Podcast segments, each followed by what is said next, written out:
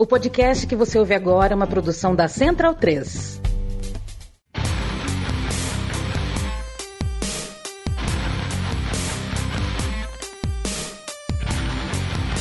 Começa agora o Xadrez Verbal. Bom crepúsculo, ouvintes da Central 3. Está começando mais uma edição do Xadrez Verbal, a sua revista semanal de política internacional em formato podcastal. Meu nome é Matias Pinto e, como sempre, estou ao lado dele, meu amigo e companheiro Felipe Nobre Figueiredo, o homem por trás do tabuleiro. Olá, meu caro Matias, olá a todos os nossos ouvintes, todo mundo que nos ouve, nos divulga, nos prestigia, nos ama, nos tolera, nos deseja, diz que nos odeia, mas não nos tira do ouvido. Chegando aqui o programa de número 322 do Xadrez Herbal. Uh, infelizmente não tem, né? Não, não teremos a, a repetição do, do, dos números que nem na semana passada, né? Já que hoje estamos gravando no dia 27 de janeiro de 2023. Uh, essa semana tivemos um feriado aqui na cidade de São Paulo, né? Aniversário da cidade de São Paulo. É aniversário do São Paulo também. Vai começar com o clubismo. Ah, Tudo sim, bem, no aniversário é. da cidade de São Paulo, é. o Palmeiras ganhou a copinha. Pronto. clube, clubismo trocado não dói. E. Mas assim, é, é, é, é aniversário do, do, atual São Paulo ou de algum dos não, antecessores? Do, é, é, é o a data magna do São Paulo. É, mas você deu uma gaguejada porque tem, tem, tem, uma, tem uma discussão, não, tem uma discussão não, séria, não é sim, é uma provocação, não, né? Sim, sim, porque é, o clube foi refundado em 16 de dezembro de 1935, hum. mas considera-se né, o 25 de janeiro de 1930. Entendi. É que nem o 14 de julho da França. É uma data que... que... né, escolher ali simbólica. Mas então estamos aqui e hoje saiu, inclusive, né, estamos falando no estado de São Paulo, esse começo está meio paulistocêntrico, uhum. pedimos desculpas, mas hoje saiu a lista de aprovados na primeira chamada da, da, da FUVEST. Então mandamos, como sempre, um grande abraço para todos os nossos ouvintes que são vestibulandos. Né? Se você passou, parabéns. Se você ainda não passou, continue estudando. É, é, força, resistência mental é muito importante. Então, e se você passou, parabéns. Bem, é isso. Sem mais delongas, passemos para o primeiro bloco do Giro de Notícias.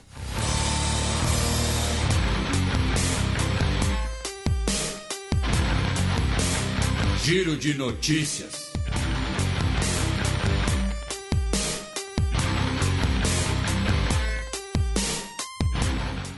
Notícia do sábado passado, dia 21 de janeiro. Governo militar de Burkina Faso exige saída de tropas francesas.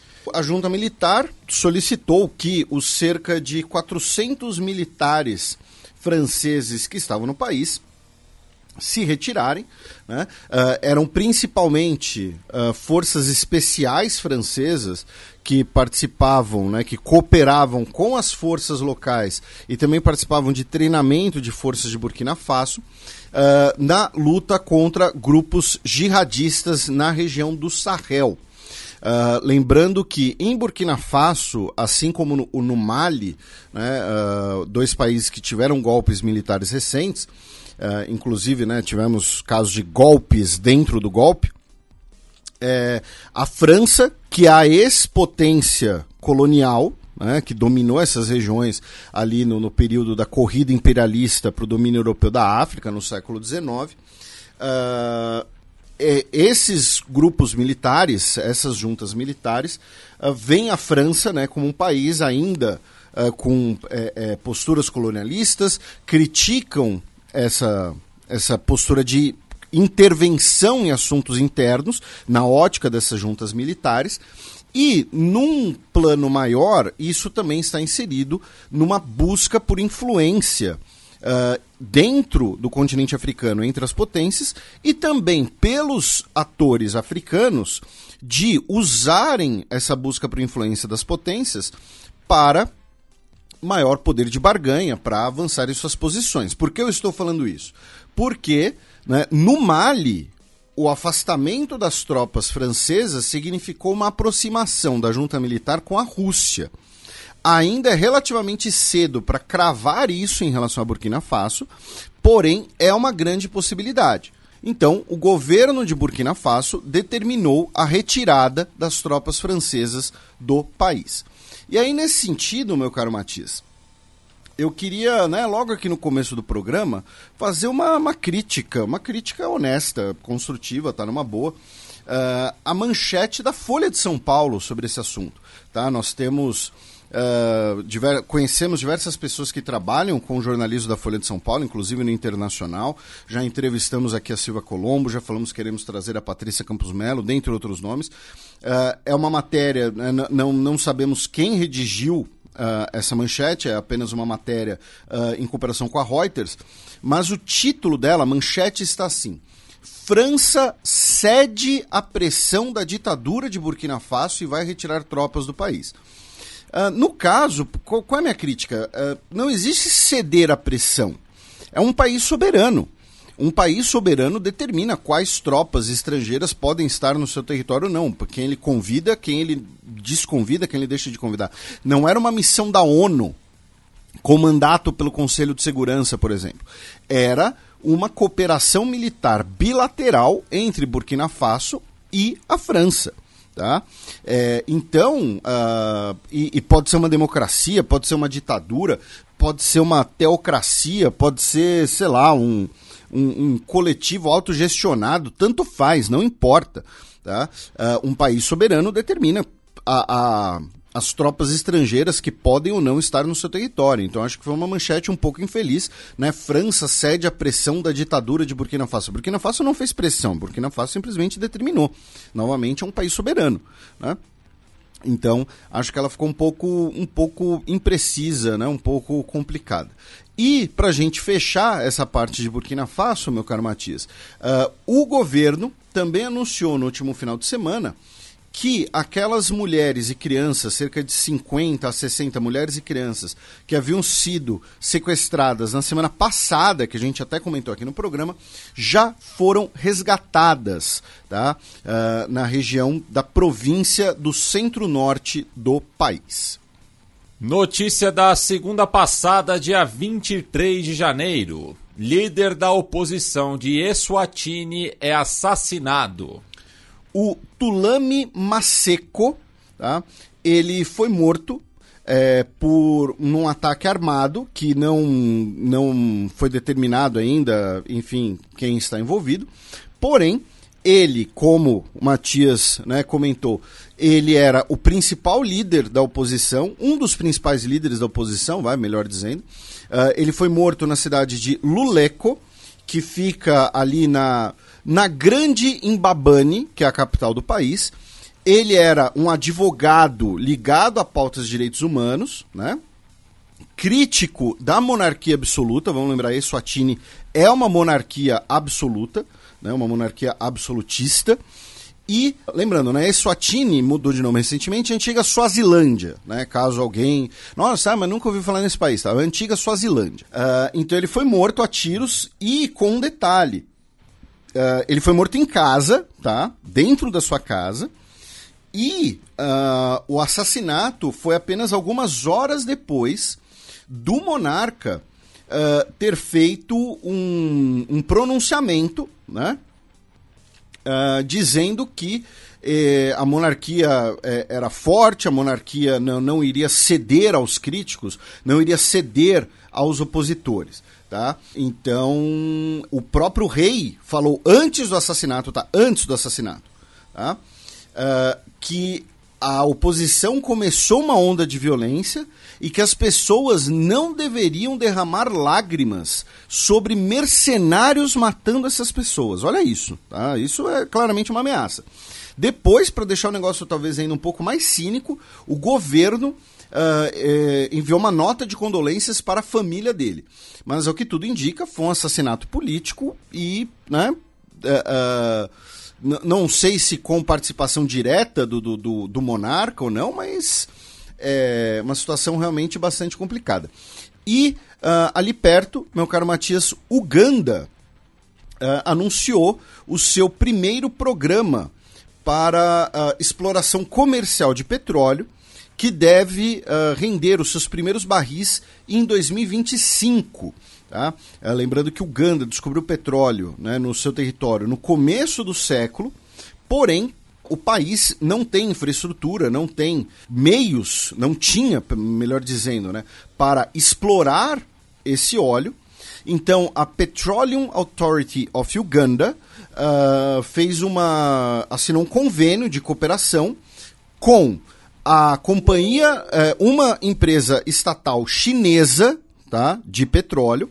A ideia é produzir 40 no pico, né, 40 mil barris de petróleo por dia a partir de 2025 e boa parte desse petróleo vai ser exportado, tá?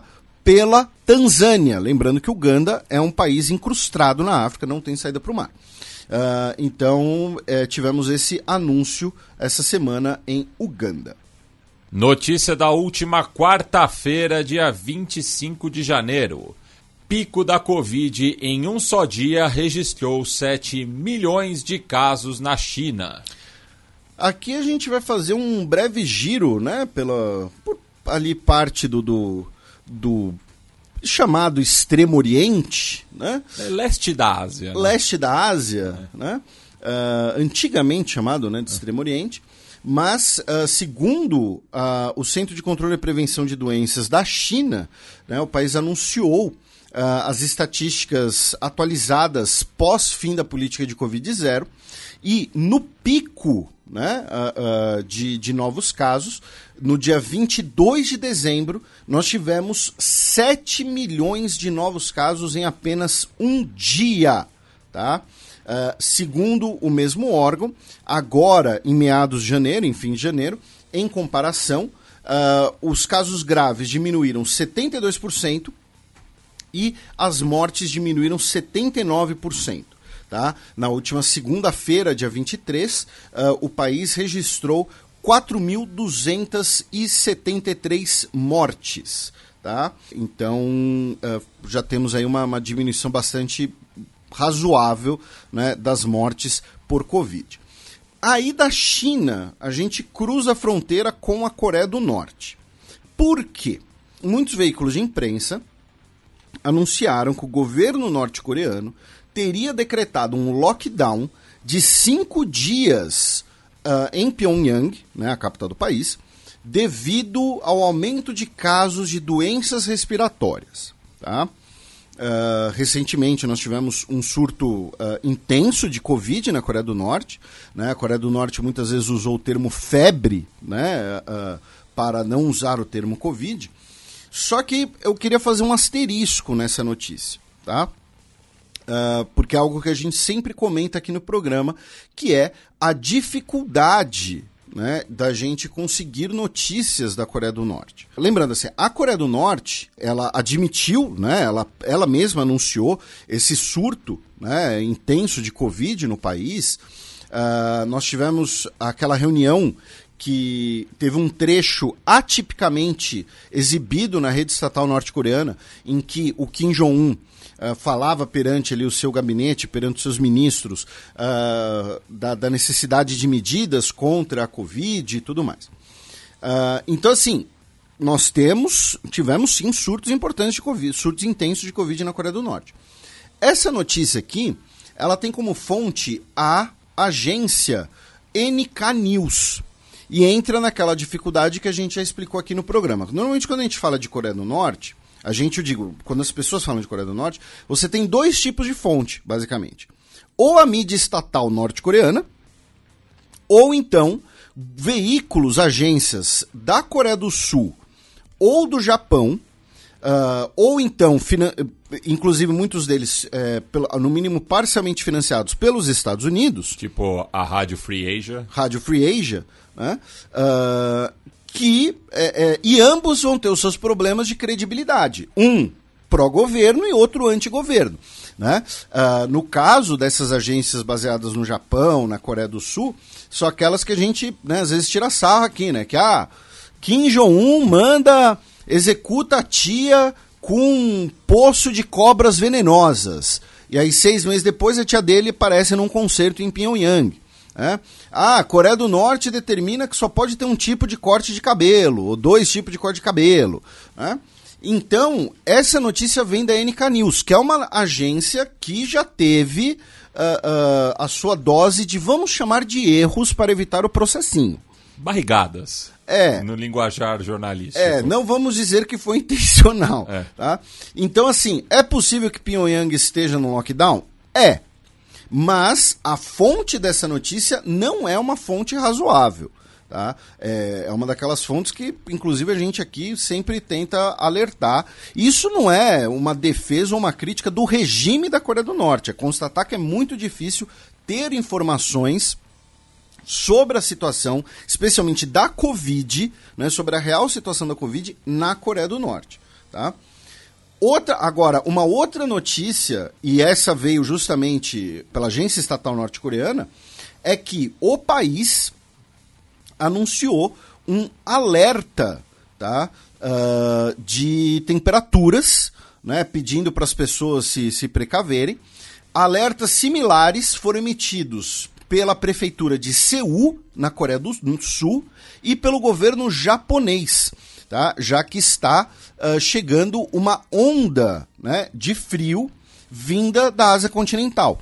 A mesma onda de frio que já matou diversas pessoas no Afeganistão, a gente vai atualizar esse número mais para frente, que a gente mencionou semana passada, e que essa semana, não sei se você viu essa notícia, Matias, você viu as imagens, inclusive, a China registrou a sua temperatura mais baixa da história.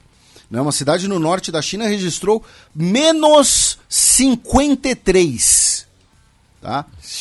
E, mano, eu peguei menos 2 em Montevidéu e já achei meio pesado. É que Montevidéu tem aquele vento que vem do, do, do, É. do, do porto. Você precisa usar cerola. Isso, é, gela seus ossos. Mas assim, menos 53. Tá? Ah, algumas cidades na Península Coreana já registraram menos 25 e no Japão, alguns serviços ferroviários foram paralisados essa semana devido às temperaturas. Tá? É, e lembrando que a cidade mais fria do mundo, né?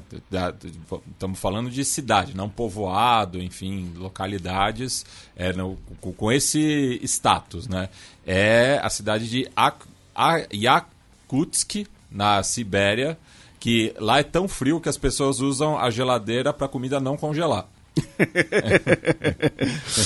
É, é é meio que daqui a pouco dá a volta, né? As pessoas andam, vão andar de, sem camisa lá. Ah, ainda na região, infelizmente, tivemos um navio de contêineres né, que afundou ah, entre a península ah, coreana e as ilhas japonesas. Tá? É, oito pessoas foram resgatadas pelas guardas costeiras da Coreia do Sul e do Japão. Era um, era um navio de bandeira de Hong Kong. Metade da tripulação, é, boa parte da tripulação era de origem chinesa, porém, nove pessoas ainda estavam desaparecidas. Já no Japão, propriamente dita, duas notícias breves. Uma delas é que mais uma corte ah, determinou o pagamento de uma indenização de milhões de ienes, o que, né, milhões de ienes você pensa, nossa, vai ser uma bolada, mas assim, estamos falando de 170 mil dólares nesse caso.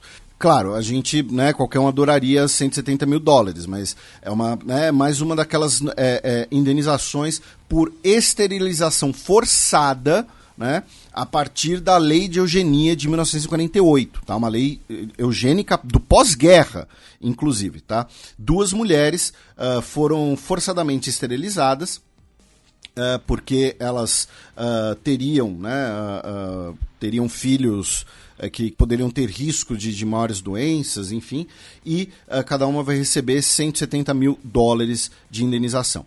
E a outra notícia foi que o Kishida Fumio, numa declaração, num, num discurso essa semana, sessão do parlamento, ele disse que o Japão precisa lidar com a sua questão demográfica, dizendo que o envelhecimento populacional é um risco para a sociedade japonesa e que o país pode deixar de conseguir funcionar se a taxa de natalidade não subir. Notícia de ontem, quinta-feira, dia 26 de janeiro. Premier da Etiópia visita Sudão pela primeira vez desde golpe militar. Isso, ele já havia visitado o país uh, né, em 2020, quando ele foi recebido pelo Abdallah Handok, que na época era o primeiro-ministro transicional para a democracia. Aí tivemos o golpe militar de 2021 e agora ele visitou e foi recebido pelo presidente barra general, o Abdel Fattah al-Burhan. Tá? Uh, lembrando que Etiópia e Sudão têm uma, têm uma relação muito tensa. Né? O Sudão uh, supostamente né, ficou do lado, inclusive, dos rebeldes da região do Tigray recentemente. Principalmente, os dois países têm posições muito distintas sobre as águas do Nilo, um programa que eu e o Matias a gente sempre né, com perdão da autorreferência, mas é um programa que ficou muito legal quando a gente falou da nova barragem uh, etíope, tá? Uh, um programa que já tem alguns anos, tal, mas enfim, a gente falou sobre o uso das águas do Nilo, sobre outras barragens hidrelétricas pelo rio. Uh, Lembrando que, Lembrando que o, o, Nilo é muito importante para o Sudão também, né? Tal qual o Egito. Isso, e, e é o programa 126 de janeiro de 2018. Cara, esse programa fez cinco anos já. Mano do céu. Era no estúdio antigo ainda. Pois é, o programa 126. Uh, para quem se interessa pela política na África, para quem se interessa por política de recursos naturais, ou para quem só tiver curioso mesmo, recomendo que, assim, é, é, um, é, um, é um bloco, né, especificamente é um bloco que ficou perene, né? Ele não são notícias atemporais naquele caso em que a gente explica essa disputa pelas águas do Rio Nilo. Não, né, e na verdade eu fui traído pela memória, porque já era a primeira temporada no estúdio atual. Entendi. É. Uh, então tivemos essa visita do Abiy Ahmed uh, para talvez justamente tratar desses temas como as águas do Nilo. Já no Sudão do Sul, meu caro Matias, semana que vem, né, uh, teremos a visita, né, a primeira visita né, do Papa, no caso o Papa Francisco, né, ao país. Tá? Ele vai visitar Juba, lembrando que o Sudão do Sul é um país de maioria cristã, isso inclusive está na origem da independência do país, a separação do Sudão. E uh, os, os líderes né, do Sudão do Sul, inclusive, a, a, negociação entre os dois principais líderes do Sudão do Sul foi mediada pela Santa Sé. Tá? Uh, o Papa ele vai visitar Kinshasa, né, capital da República Democrática do Congo, e depois vai para Juba, capital do Sudão do Sul, tá? onde ele vai se encontrar também com líderes da Igreja Anglicana e da Igreja da Escócia. Tá? É, essa visita era para ter ocorrido no passado, porém foi adiada devido àqueles problemas no joelho que o, que o Papa teve. Um, ele ficou um tempo de, de cadeira de rodas, alguns ouvintes devem se lembrar. E ainda no chifre da África, para a gente fechar, meu caro Matias, na Somália, o governo dos Estados Unidos anunciou que matou o principal líder do Daesh na região, o Bilal al-Sudani tá? Uh, foi morto num ataque de um grupo de operações especiais dos Estados Unidos. Bem, passemos agora para a coluna aberta, no qual eu e o Felipe observaremos o movimento das peças no sempre complicado tabuleiro do Oriente Médio.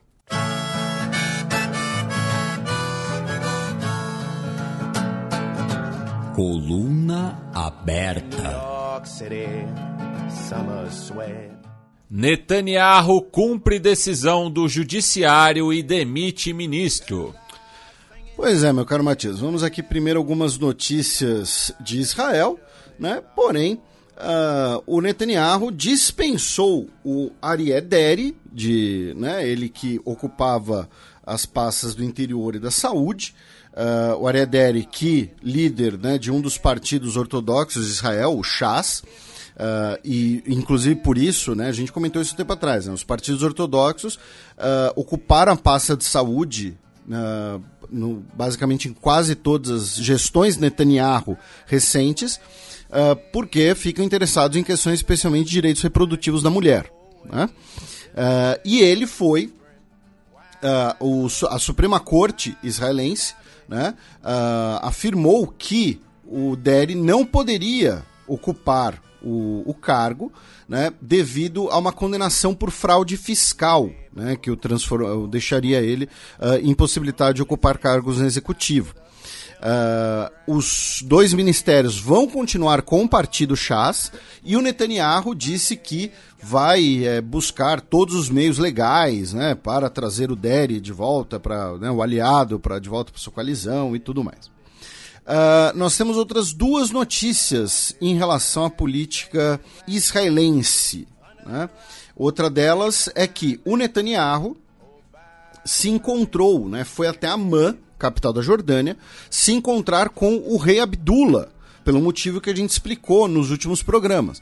Né? Nós tivemos tensões envolvendo locais sagrados de Jerusalém, especialmente com aquela ação completamente desnecessária e provocativa né, do ministro israelense Itamar Ben-Gvir, que é líder dos carranistas, né, o movimento mais, uh, mais de extrema-direita que existe em Israel, uh, em que ele visitou né, a esplanada das mesquitas. Isso levou a diversas tensões, protestos, e o Netanyahu se encontrou com o rei Abdullah. Por quê? Porque a Jordânia é a custodiante dos locais sagrados muçulmanos em Jerusalém. Tá? Ela é a garantidora da segurança desses locais sagrados. Então tivemos esse uh, encontro tá? Uh, em que o rei Abdullah né, uh, frisou a importância de respeitar o status quo histórico e legal né, na mesquita de Al-Aqsa e em demais locais sagrados. Tá? E, finalmente, o chefe, o, o presidente né, do Banco de Israel, né, o, o, o, Banco Central israelense, né, o Amir Yaron, ele deu uma entrevista né, dizendo que ele solicitou um encontro urgente com o Netanyahu, afirmando que a proposta do Netanyahu de reforma do judiciário, né, uh, que a gente também comentou aqui, que o Netanyahu pretende que o parlamento tenha mais controle sobre o judiciário, né, aquele discurso de ah, ditadura do STF, ditadura do Xandão, né, e, e, e coisas similares, uh, pode prejudicar gravemente a economia do país né, uh, afirmando que investidores já estão é, segurando a grana e, principalmente, empresas de tecnologia já estão começando a suspender suas atividades ou diminuir suas atividades. Né? Uh, lembrando que Israel né, uh, tem um dos slogans de Israel é de Startup Nation, né? a nação da tecnologia, a nação das startups, né? O Naftali Bennett, o ex-primeiro-ministro, era oriundo desse mundo das startups. Uh, em Tel Aviv você tem ali uma grande incubadora com recursos públicos para startups. Então você tem vários aplicativos que surgiram lá, sei lá, o Waze, né, por exemplo, surgiu em Israel. Então, uh, essa proposta de reforma do judiciário estaria já prejudicando a confiança de investidores e, especialmente, dessas empresas de tecnologia. Aí, meu caro Matias, nós vamos para a Palestina com uma notícia de ontem, né, dia 26, em Jenin, né?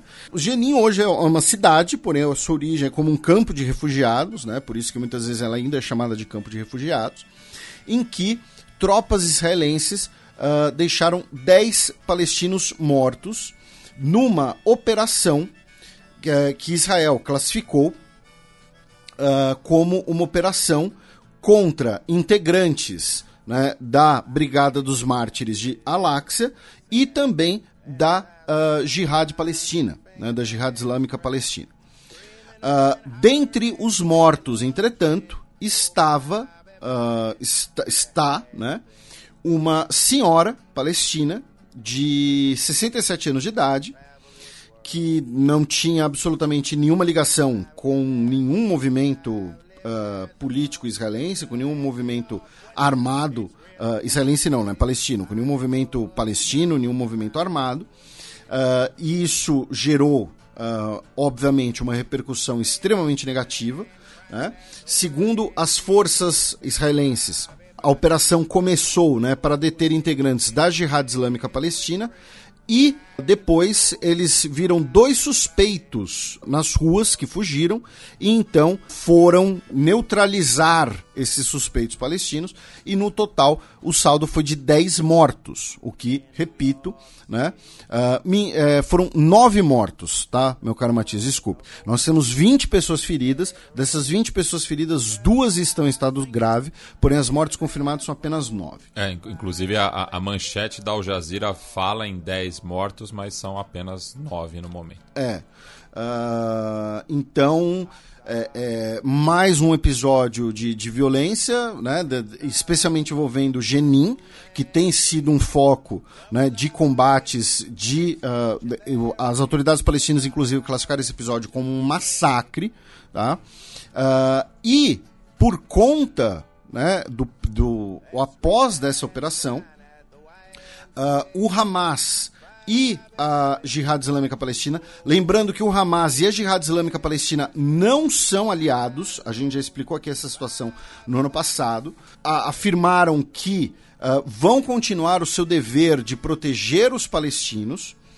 A Jihad Islâmica Palestina disparou foguetes a partir de Gaza contra o território israelense e, por sua vez, a Força Aérea Israelense utilizou drones para atacar posições uh, da Jihad Islâmica dentro da faixa de Gaza, tá? inclusive no campo de Al-Maghazi. E o Anthony Blinken, o secretário de Estado dos Estados Unidos, né, anunciou que vai viajar ao Oriente Médio, que inclusive vai se encontrar com o Netanyahu, tá? Ele vai a Egito, Israel, e Cisjordânia. É, vai se encontrar com Netanyahu, vai se encontrar com autoridades palestinas também, para falar dos locais sagrados, de impedir uma escalada de violência e muito provavelmente agora vai falar desse último episódio em Jenin, né, que repito, deixou uma senhora morta, enfim, uma senhora de 67 anos de idade vamos para a fronteira com o Líbano, meu caro Matias, tá? onde também tivemos uma tensão entre forças israelenses e o exército libanês, em que a Unifil, tá? a, a operação de paz da ONU para a fronteira entre Líbano e Israel, teve que ser acionada né, para garantir que não houvesse ali uma escalada na região da linha azul né, que é a fronteira, não é a fronteira entre os dois países, porque não é uma fronteira demarcada, não é uma fronteira reconhecida, mas é a fronteira de fato entre Líbano e Israel. Tá? Uh, o que aconteceu? Na última terça-feira, uh, tropas israelenses estavam usando escavadeiras para construir ou fazer a manutenção né, da cerca entre os dois países e tropas libanesas uh, agiram afirmando que o, as escavadeiras israelenses entraram em território libanês, cruzaram a linha azul na região de Kfar Kala, no sul do Líbano. Tá? E aí, uh, tropas da Unifil tiveram que ser acionadas por esse episódio. Também no Líbano, meu caro Matias, o ex-primeiro-ministro o uh, Hassan Diab e outros integrantes do seu gabinete foram formalmente acusados de envolvimento de homicídio por conta da explosão no porto de Beirute de 2020. Tá? E, e, no Líbano tem a tipificação de homicídio culposo, no caso? Imagino que tenha, é, mas não, não, não, a Al Jazeera não especifica aqui qual é, o, qual é a questão. Uh, e também, uh, no, uh, também envolvendo esse assunto, meu caro Matias, nós temos uh, alguns ouvintes nossos devem se lembrar que ano passado nós tivemos diversos episódios de violência nas ruas do Líbano. Por quê? porque os grupos cristãos libaneses Tá? E quando eu falo grupos cristãos, por dois motivos. Primeiro, pelo fato de que a política libanesa né, ela é uh, sectarizada. E segundo, porque são muitos desses grupos são herdeiros, são continuidade dos grupos armados formados no contexto da Guerra Civil. Então, grupos cristãos israelenses uh, estavam uh, agindo em defesa né, do juiz que estava que, que está investigando o caso, né, o Tarek Bitar, enquanto grupos xiitas, especialmente ligados ao Hezbollah, estavam protestando contra esse juiz, afirmando que ele estava agindo de maneira, não apenas de maneira unilateral, mas que ele estaria intencionalmente visando uh, grupos xiitas e, e pessoas xiitas né, na sua investigação. E essa semana, o que aconteceu?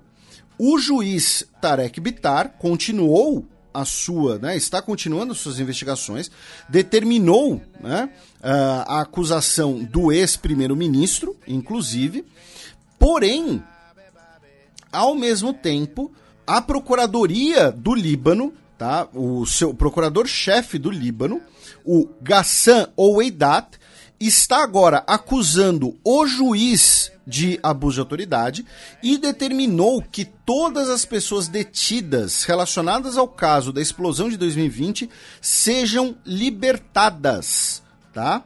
É, então agora você tem ali uma briga entre o juiz e a procuradoria, uh, o procurador-chefe da República Libanesa.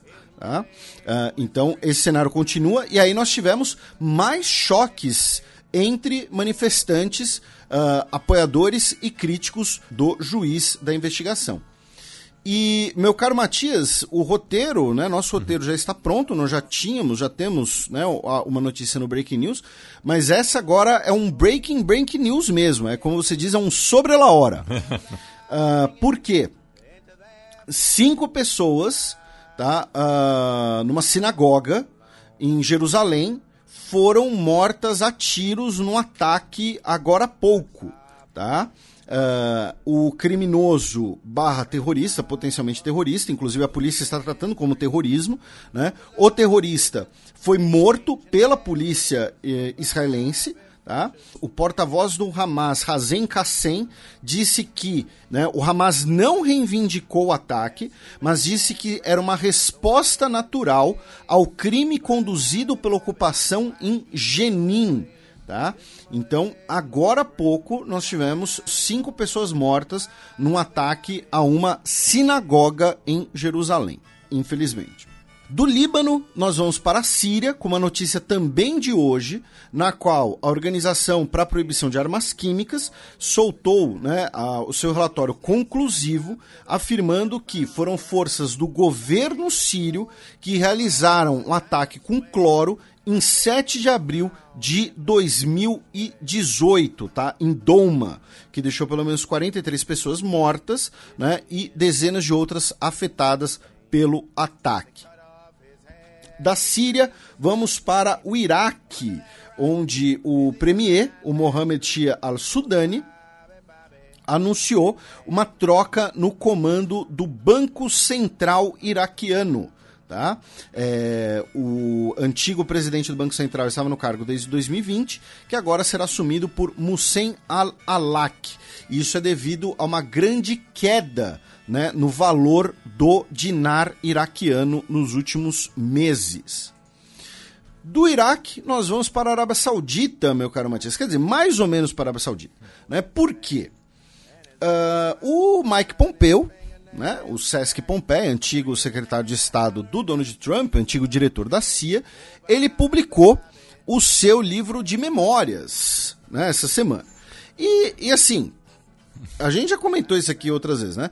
todo pretenso candidato à presidência dos Estados Unidos lança um livro. Né? Normalmente faltando um, dois aninhos para a eleição. E, e, o mercado editorial também está com muito interesse com o antigo gabinete do Donald Trump, né? Ah, também tem isso. Mas nesse caso, o livro do Mike Pompeo foi publicado por uma editora relativamente pequena, né? Uh, não, não, não teve assim. É, é... Não virou um a, a, até agora não gerou muita celeuma. É assim. Né? Mas assim. Não é, tem é, buzz. É, mas é impressionante. Todo pretenso candidato à presidência lança um livro, que deve ser boa parte escrito por ghostwriter, claro. Né? Uh, então, assim, a Elizabeth Warren publicou livro, sabe? Enfim. E no livro, o Mike Pompeo fala lá umas groselhas. E dentre as coisas que, que ele fala, é que o assassinato do Jamal Khashoggi, né, o jornalista saudita crítico do regime que foi morto em 2018 no consulado em Istambul. Né? Uh, e que era colaborador do Washington Post. E tinha nacionalidade né, dos Estados Unidos. E no livro, o Mike Pompeu, ele diz que o Khashoggi não era um jornalista, mas um ativista que apoiava o time perdedor, ou seja, tipo, no sentido de que ele era um democrata, sabe? Ele era, hum. tipo, do outro lado, entendeu? Ele era da oposição ao saúde. Pois é, e, e, e que muita gente fingiu ultraje sobre um assassinato uh, que seria, tipo, algo corriqueiro, né? E normal, que... normal. Pois é, normal. É. E, e que a mídia, a mídia ficou mais uh, engajada do que um vegano num abatedouro. Nossa. Tipo, analogia is my passion. né? Uh, e aí muita gente criticou esse trecho do livro por motivos óbvios, né? Uh, incluindo o, o repórter vencedor do Pulitzer, Tim Weiner, né? dizendo que uh, é um livro que pretende envenenar a política dos Estados Unidos. Então, comentários aí sobre a morte de Jamal Khashoggi. Isso explica por quê né? Isso, não, não, não, né? não, não, não só isso que explica, né? mas ilustra bem né? Porque não, não vai acontecer nada com, com a Arábia Saudita, né? Ah, mesmo tendo né, cometido esse crime horrível. Supostamente cometido, tá? Antes que, que, que a embaixada processe nós. Uh, no Kuwait, o, governo, né, o gabinete, renunciou uh, devido a, a um choque de posições com o príncipe do país e também com o premier, devido à necessidade de reformas fiscais. Tá? Uh, o governo quer fazer uma reforma fiscal, dizendo, ó, oh, a gente está precisando aqui de dinheiro, tá? o governo não está bem, e o, tanto o príncipe quanto o parlamento falam, não, isso daí não precisa nada não, tá tudo bem, então o governo renunciou. Uh, foi uma descrição muito precisa, muito científica da crise no Kuwait. Uh, do Kuwait vamos para o Irã, com três notícias, meu caro Matias. A primeira delas é que o Irã anunciou uma leva de sanções a 36 indivíduos ligados à União Europeia e suas organizações e também a cartunistas do Charlie Hebdo como retaliação às sanções impostas ao Irã uh, pelo uh, protestos da morte da Machamini e também pelo fato de que o Charlie Hebdo publicou né, cartoons satirizando os líderes iranianos. A outra notícia do Irã é que, segundo o Rafael Grossi, né, o chefão da Agência Internacional de Energia Atômica, uh, o governo iraniano já teria uh, material nuclear suficiente para produzir diversas ogivas nucleares. Tá? Ele que vai a Teherã, justamente semana que vem, e ele pediu para que os países europeus e os Estados Unidos retomem o mais breve possível o diálogo com o Irã né, para um acordo que impeça o desenvolvimento de armas nucleares. E finalmente, uma notícia de hoje também no Irã: a embaixada do Azerbaijão no Irã uh, foi atacada por um homem armado dois guardas ficaram feridos, um segurança do embaixador foi morto, tá? O ditador do Azerbaijão, o Ilan Aliyev, disse que o ataque à embaixada foi um ato terrorista, exigiu uma rápida investigação e que a embaixada seria esvaziada né, até que a campanha anti-Azerbaijão que ocorre no Irã fosse diminuída. Né? A gente ainda vai falar mais de, de Azerbaijão tal, mas lembrando, né, o Irã e o Azerbaijão também têm suas disputas, o Irã também é um aliado da Armênia. É, lembrando que é, existe uma comunidade significativa de armênios é, no Irã, é, muito por conta da diáspora, justamente pós o genocídio de 1915. São cerca de. É, os números variam, né? Mas está tá na casa da, da das dezenas de milhares no mínimo, né? E também tem uma província do Irã chamada Azerbaijão, né, uma disputa ali pelo name rights, que nem a Macedônia do Norte. E nós temos uma grande comunidade judaica no Azerbaijão e que uh, essa comunidade judaica do Azerbaijão muitos deles são operativos de inteligência israelense. Né? Então o Irã desconfia de pessoas do Azerbaijão, falando, putz, pode ser um, Azerba um, um, cidadão do Azerbaijão, mas que é judeu e tem ligação com Israel. Um judeu azeri. Isso. É o Azerbaijão que compra muito armamento israelense também.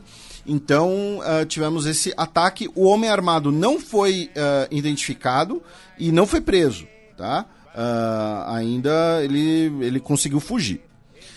Do Irã, nós vamos para o Paquistão, onde basicamente toda a população do país ficou sem energia na segunda-feira, tá?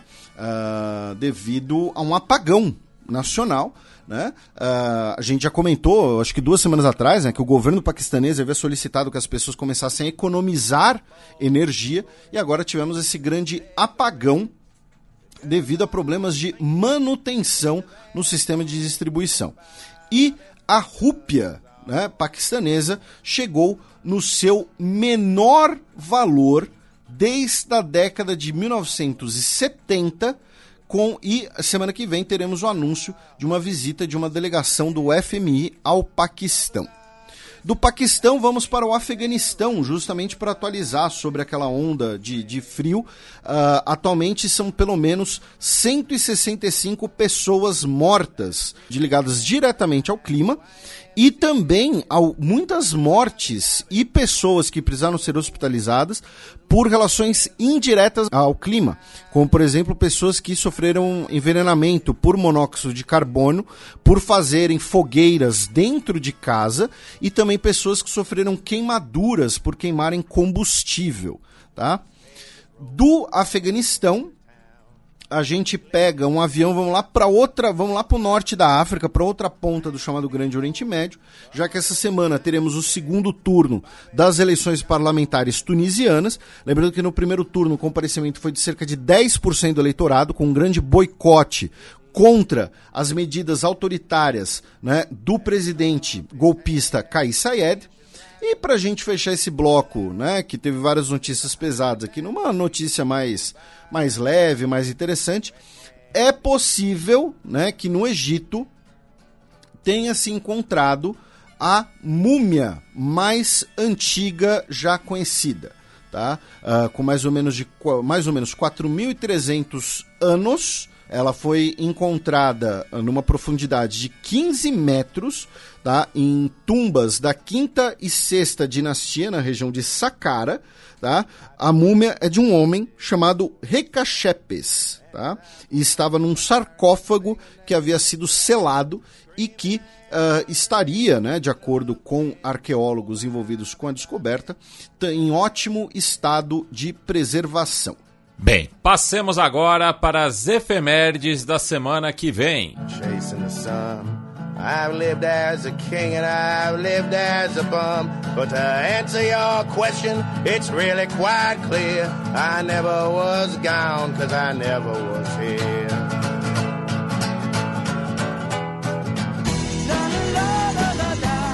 A semana na história.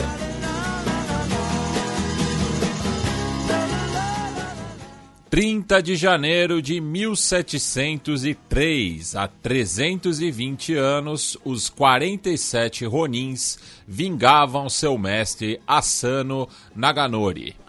A história dos 47 Ronin é uma das histórias mais famosas né, do, do, do Japão, sobre valorizar muito a questão de, de, de, vingança, de morte pela honra, né, coisa que a gente até falou em programas recentes também.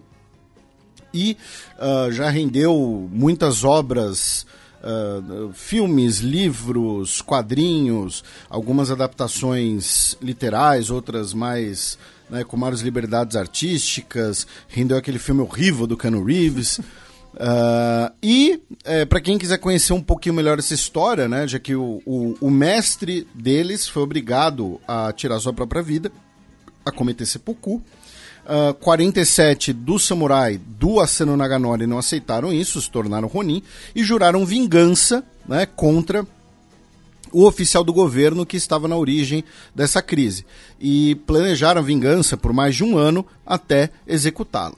Para quem quiser entender um pouquinho melhor essa história, teve um Nerdologia de História sobre os 47 Ronin recentemente. E sempre lembrando as palavras de sabedoria de Dom Ramon, que a vingança nunca é plena, mata a alma e a envenena. Exatamente.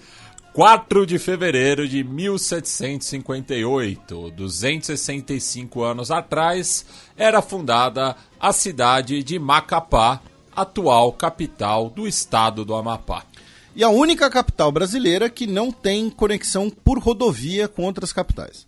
Né? Aprendi isso pesquisando os efemérides. E que está cortada pela linha do Equador. Tanto até que o estádio local é conhecido como Zerão, já que a linha de meio de campo é a linha do Equador. Pois é, então o, um, tem um time no norte, outro time no sul, É. e isso não é figura de linguagem. A cidade tem seus 520 mil habitantes, mais ou menos. Ah, e um abraço para todos os nossos ouvintes de Macapá. Acho que a gente já falou do aniversário de Macapá aqui antes, inclusive. Acho que a gente já deve ter falado do aniversário de quase todas as capitais estaduais brasileiras. quase todas, alguma eventualmente a gente pode ter esquecido, pedimos desculpas. Ahn, mas então, um abraço a todos os nossos ouvintes de Macapá. 31 de janeiro de 1943. Na próxima terça-feira completam-se 80 anos da rendição alemã em Stalingrado.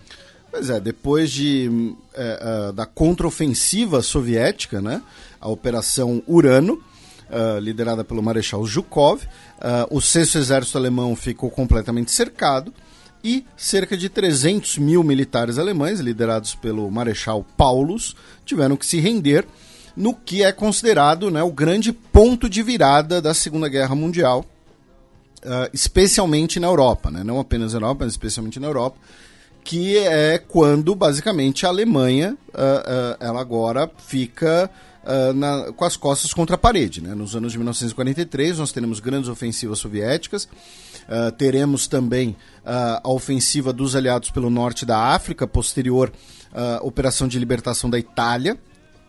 Então, a rendição alemã em Stalingrado, ela é muito importante por diversos motivos, tanto militares, quanto políticos, quanto simbólicos, e ah, muito nazista virando picolé. E Stalingrado, que hoje é atual Volgogrado, né? Justamente está banhada ali pelo rio Volga, né? Que corta a Rússia, né? Do eixo nordeste a sudoeste, ali em direção ao Cáucaso. Bem, passemos agora para o match no qual eu e o Felipe seguimos repercutindo a invasão russa à Ucrânia que completou 11 meses.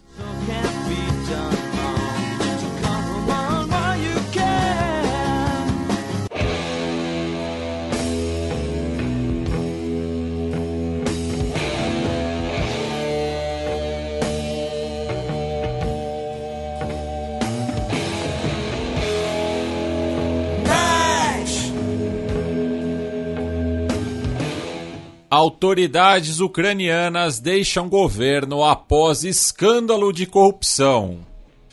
É, com dinheiro jorrando, né, em ajuda militar, era meio previsível, né, Felipe? Pois é, é, dinheiro na mão é vendaval, já diria o, o Paulinho samba. da Viola. Paulinho da Viola.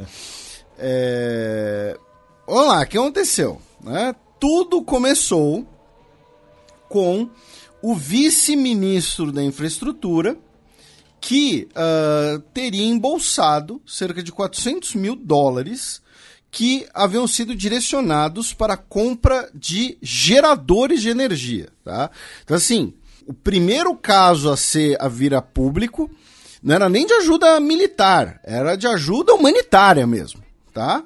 Né? Ah, ah, O cara embolsando aí quase meio milhão de dólares de ajuda humanitária.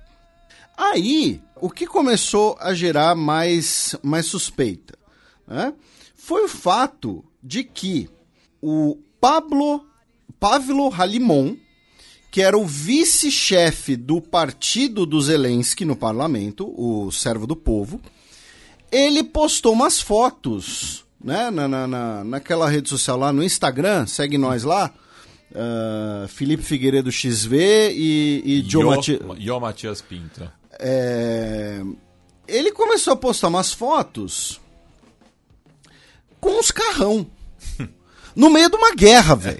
No meio de uma guerra. Sabe? Tem sempre um burro. No, todo esquema tem sempre um burro.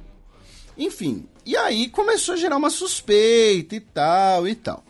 Pois bem, aí foram puxando, né, o, o fio, foram vendo aí, né, que que que estava rolando. E aí, dentre as renúncias estão vice-ministro da Defesa Chapovalov, vice-chefe do gabinete do Zelensky, Kirilo Timoshenko, vice-procurador-geral Oleksiy Simonenko, Tá? Uh, eles renunciaram né, pelo início das investigações, mas também ter, uh, uh, né, anunciaram que teriam renunciado ali por apoio né, aos, aos apelos públicos por justiça, né, na, na, nas palavras do Zelensky. o Zelensky começou ali né, a, a, a, fazer também uma dança das cadeiras. Né, e o que acontece? O vice-ministro da Defesa, o Chapovalov, ele era responsável pela logística tá, das tropas. E aí descobriram um contrato, né? Sabe aquela coisa assim? Não, não, não que isso já tenha acontecido alguma vez no Brasil, né? Hum. Mas o cara foi contratar um serviço, esse serviço normalmente custa 10. E o, o, a agência pública está pagando 100 pelo serviço que custa 10. Então esses 90 a mais vão para algum lugar? É, sabe o que eu estou querendo dizer? Então, nesse caso, de rações para as tropas. Tá? Eu estou usando o termo rações porque é o termo é a terminologia usada, tá, gente? Não é que eu estou chamando o pessoal de cachorro, alguma coisa assim. Tá? Pode procurar aí, ração de combate, enfim, fica à vontade.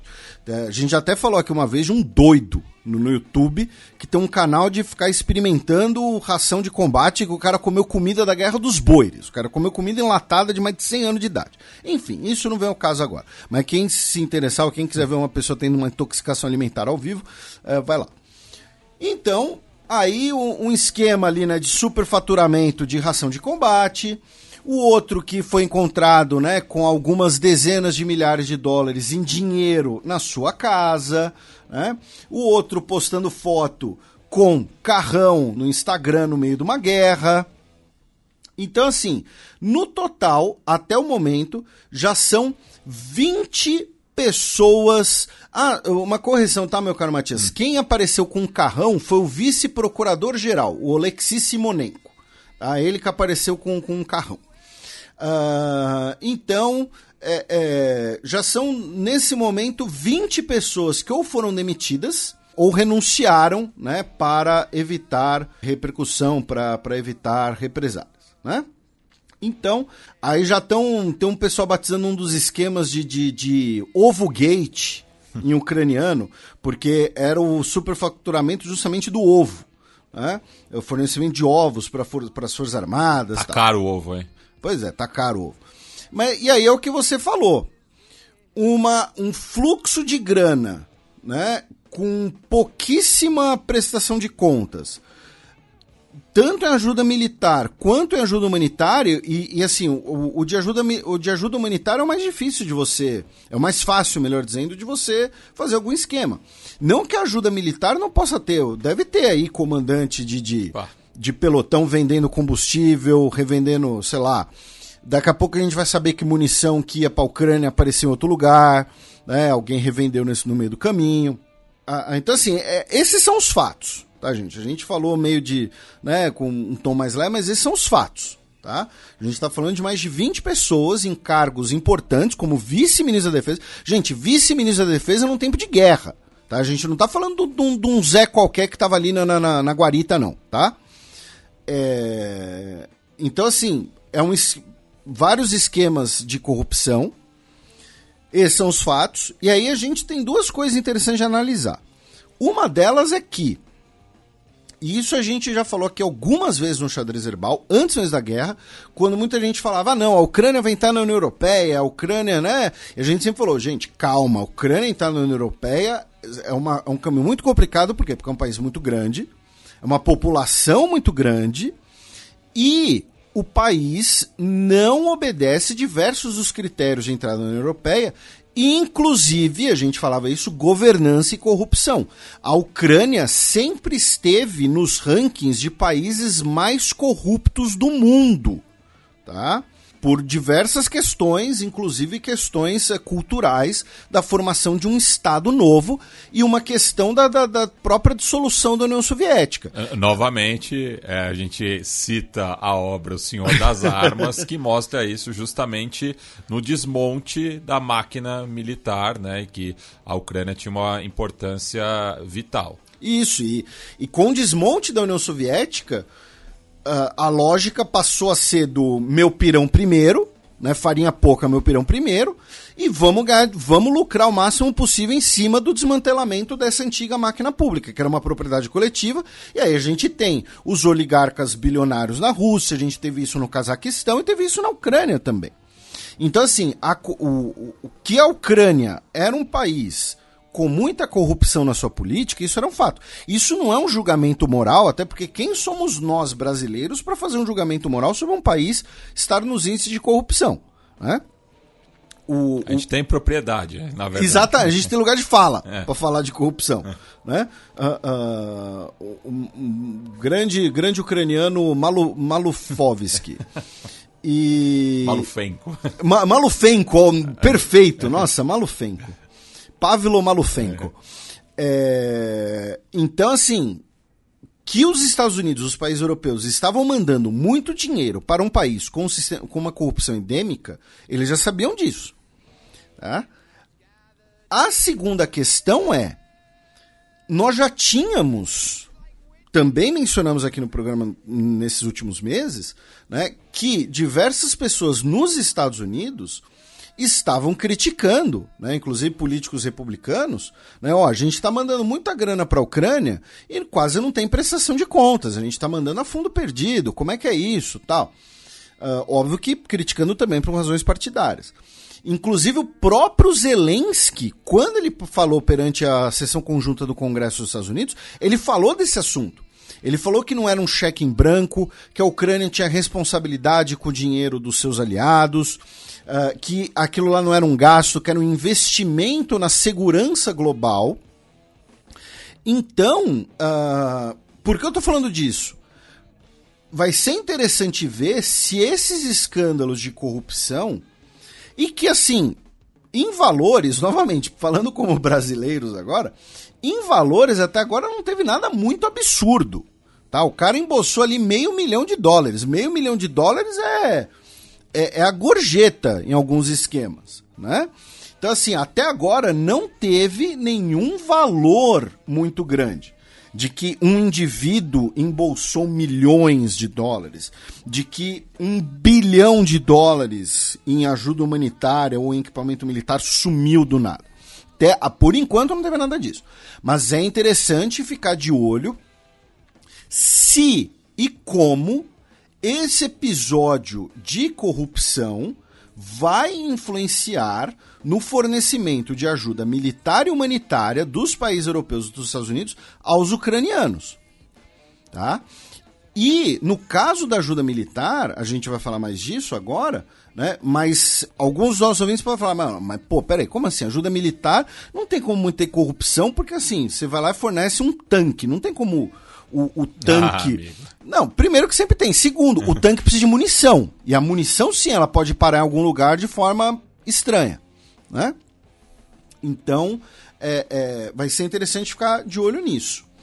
E uma outra notícia ligada também à, à corrupção e, e, e, e, lealdades e tal é que uh, um diretor tá, da SBU que é o Serviço de Inteligência Ucraniano, tá? foi preso por espionar para a Rússia, tá?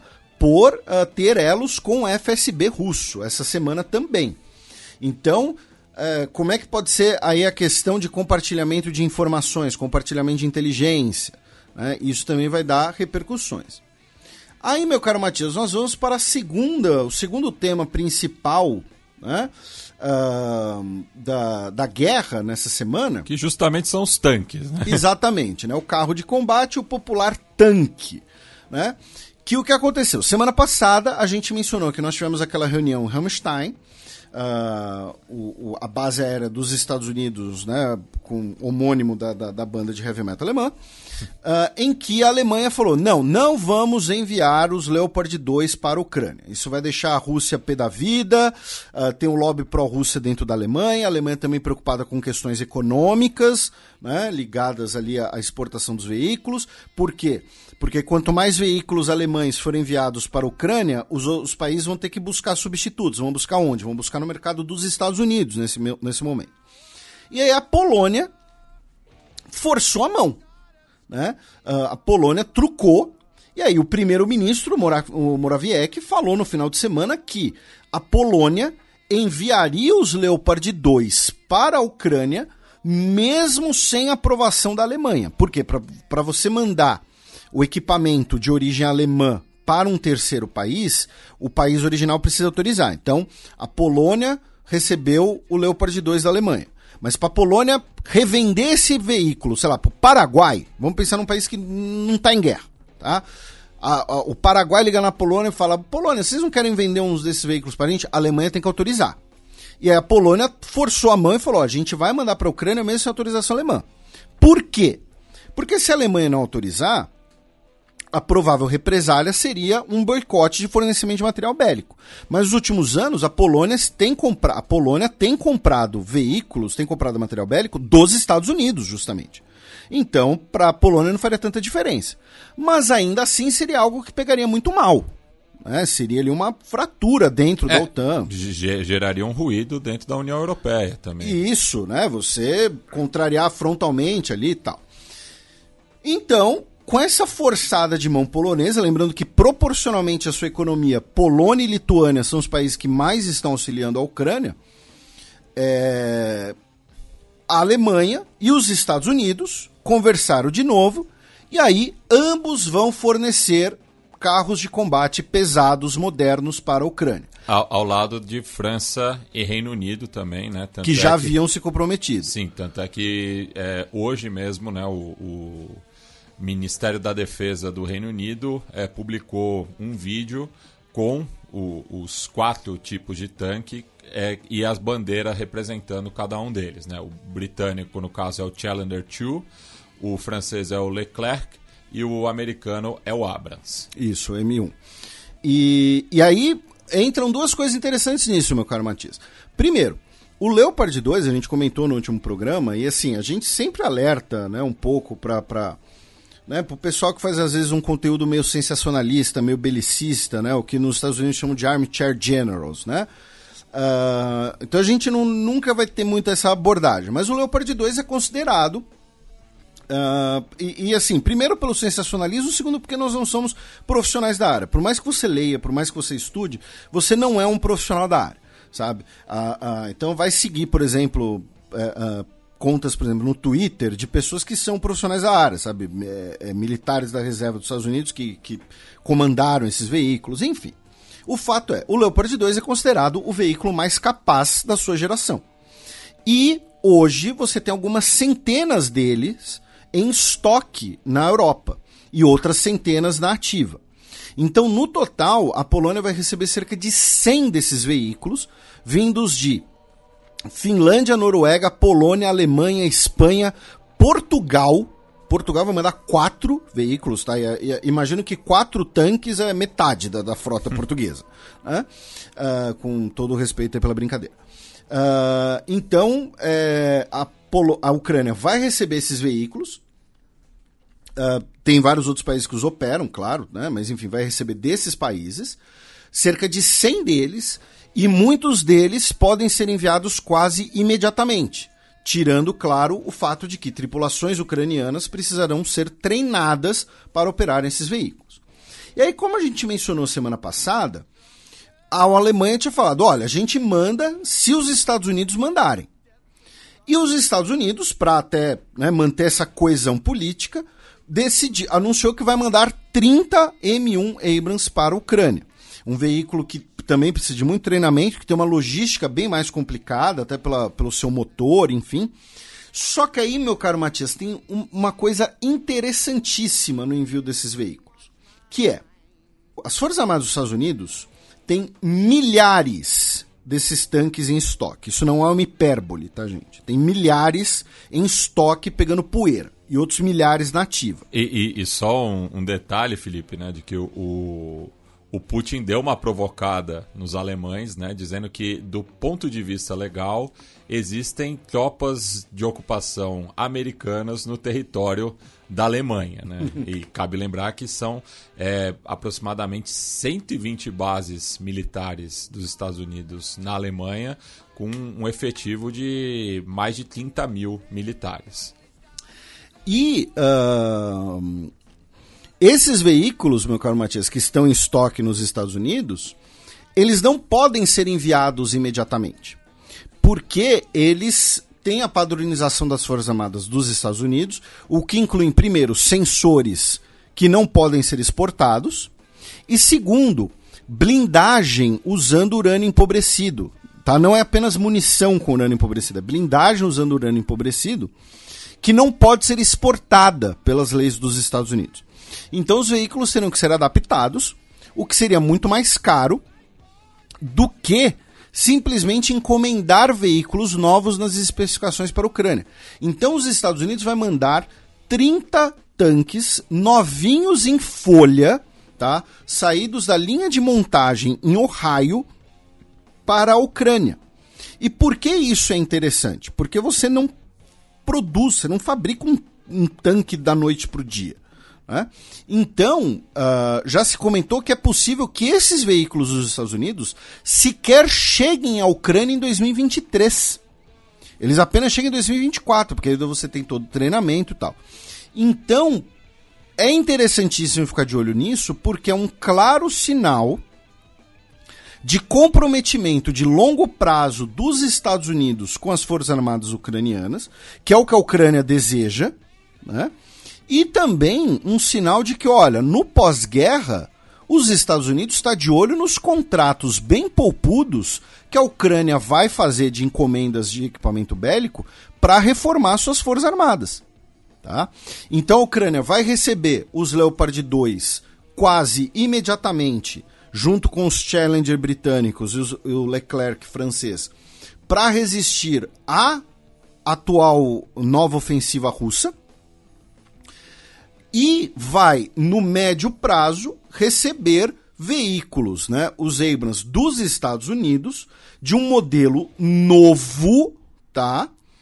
Que vai ser fabricado do zero na linha de montagem para as espe especificações ucranianas, demonstrando um compromisso de longo prazo, tá? Então é uh, bem interessante essa, essa solução, né? Que foi determinada. E a Rússia, claro, não gostou nem um pouco, além da provocação que você mencionou, disse que uh, trens e veículos levando esses blindados para a Ucrânia serão alvos militares legítimos. Tá? A Ucrânia, por sua vez, né, o Zelensky, agradeceu, elogiou a decisão, disse que é necessário acelerar o treinamento e falou: olha, a gente também quer caças novos, tá? Também manda uns F-16 aí pra nós. Então, né, vai sempre expandindo, né, de, de, de, de, de pouco a pouco, né? Consegue um, pede mais, consegue outra coisa, pede mais. Em relação a esse assunto, uma notícia de hoje, tá? Foi que o governo Lula vetou um pedido do governo alemão para que o Brasil enviasse munição de origem alemã para a Ucrânia. O Brasil seria pago para isso, né? seria reembolsado, né? e munição seria enviada para a Ucrânia. A Folha de São Paulo fala que é munição justamente dos tanques Leopard.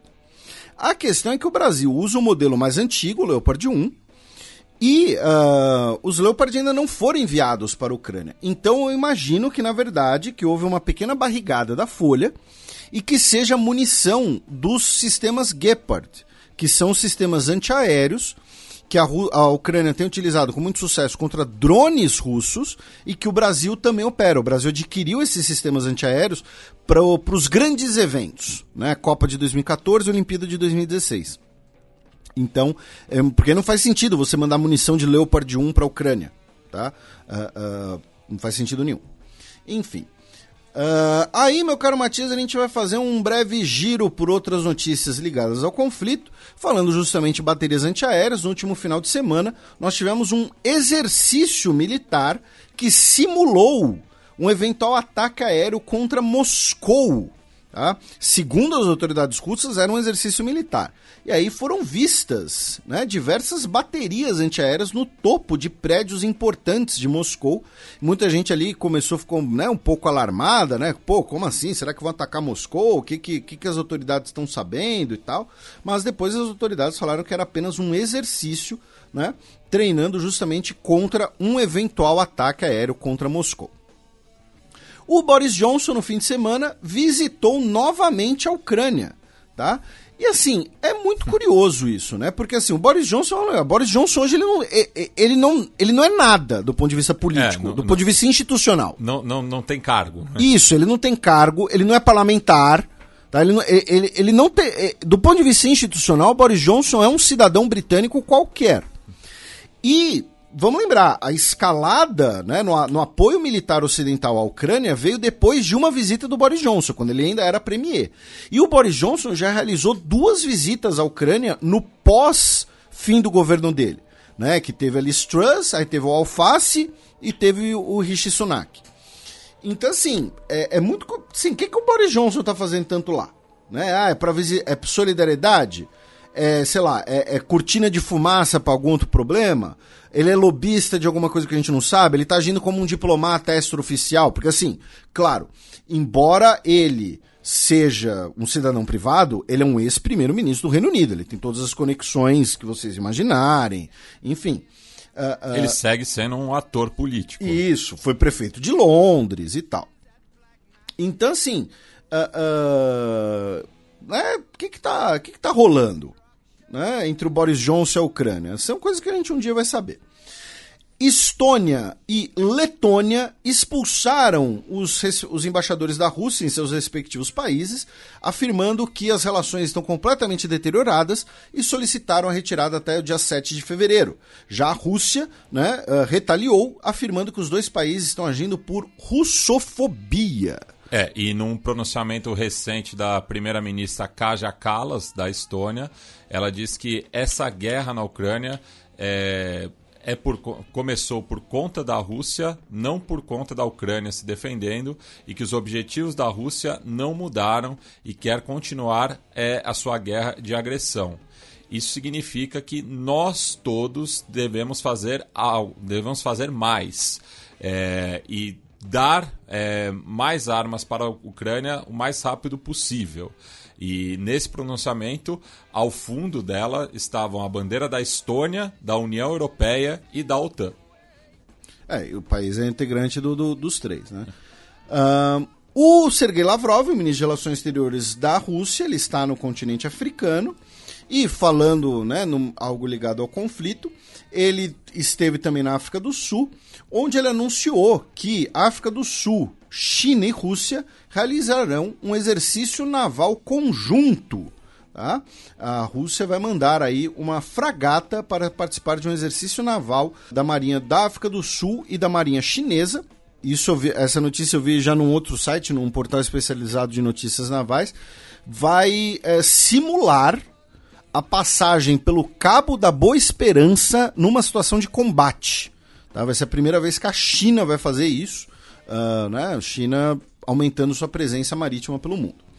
Uh, aí, outra matéria interessante que saiu essa semana, uh, na, na, imprensa russa, no caso, né? na semana passada, a gente falou que o Kadyrov, o, o líder da Chechênia, estava pé da vida né? Porque o novo comandante uh, das Forças Armadas Russas na Ucrânia, o Valery Gerasimov, ele uh, teria vetado a barba para os combatentes.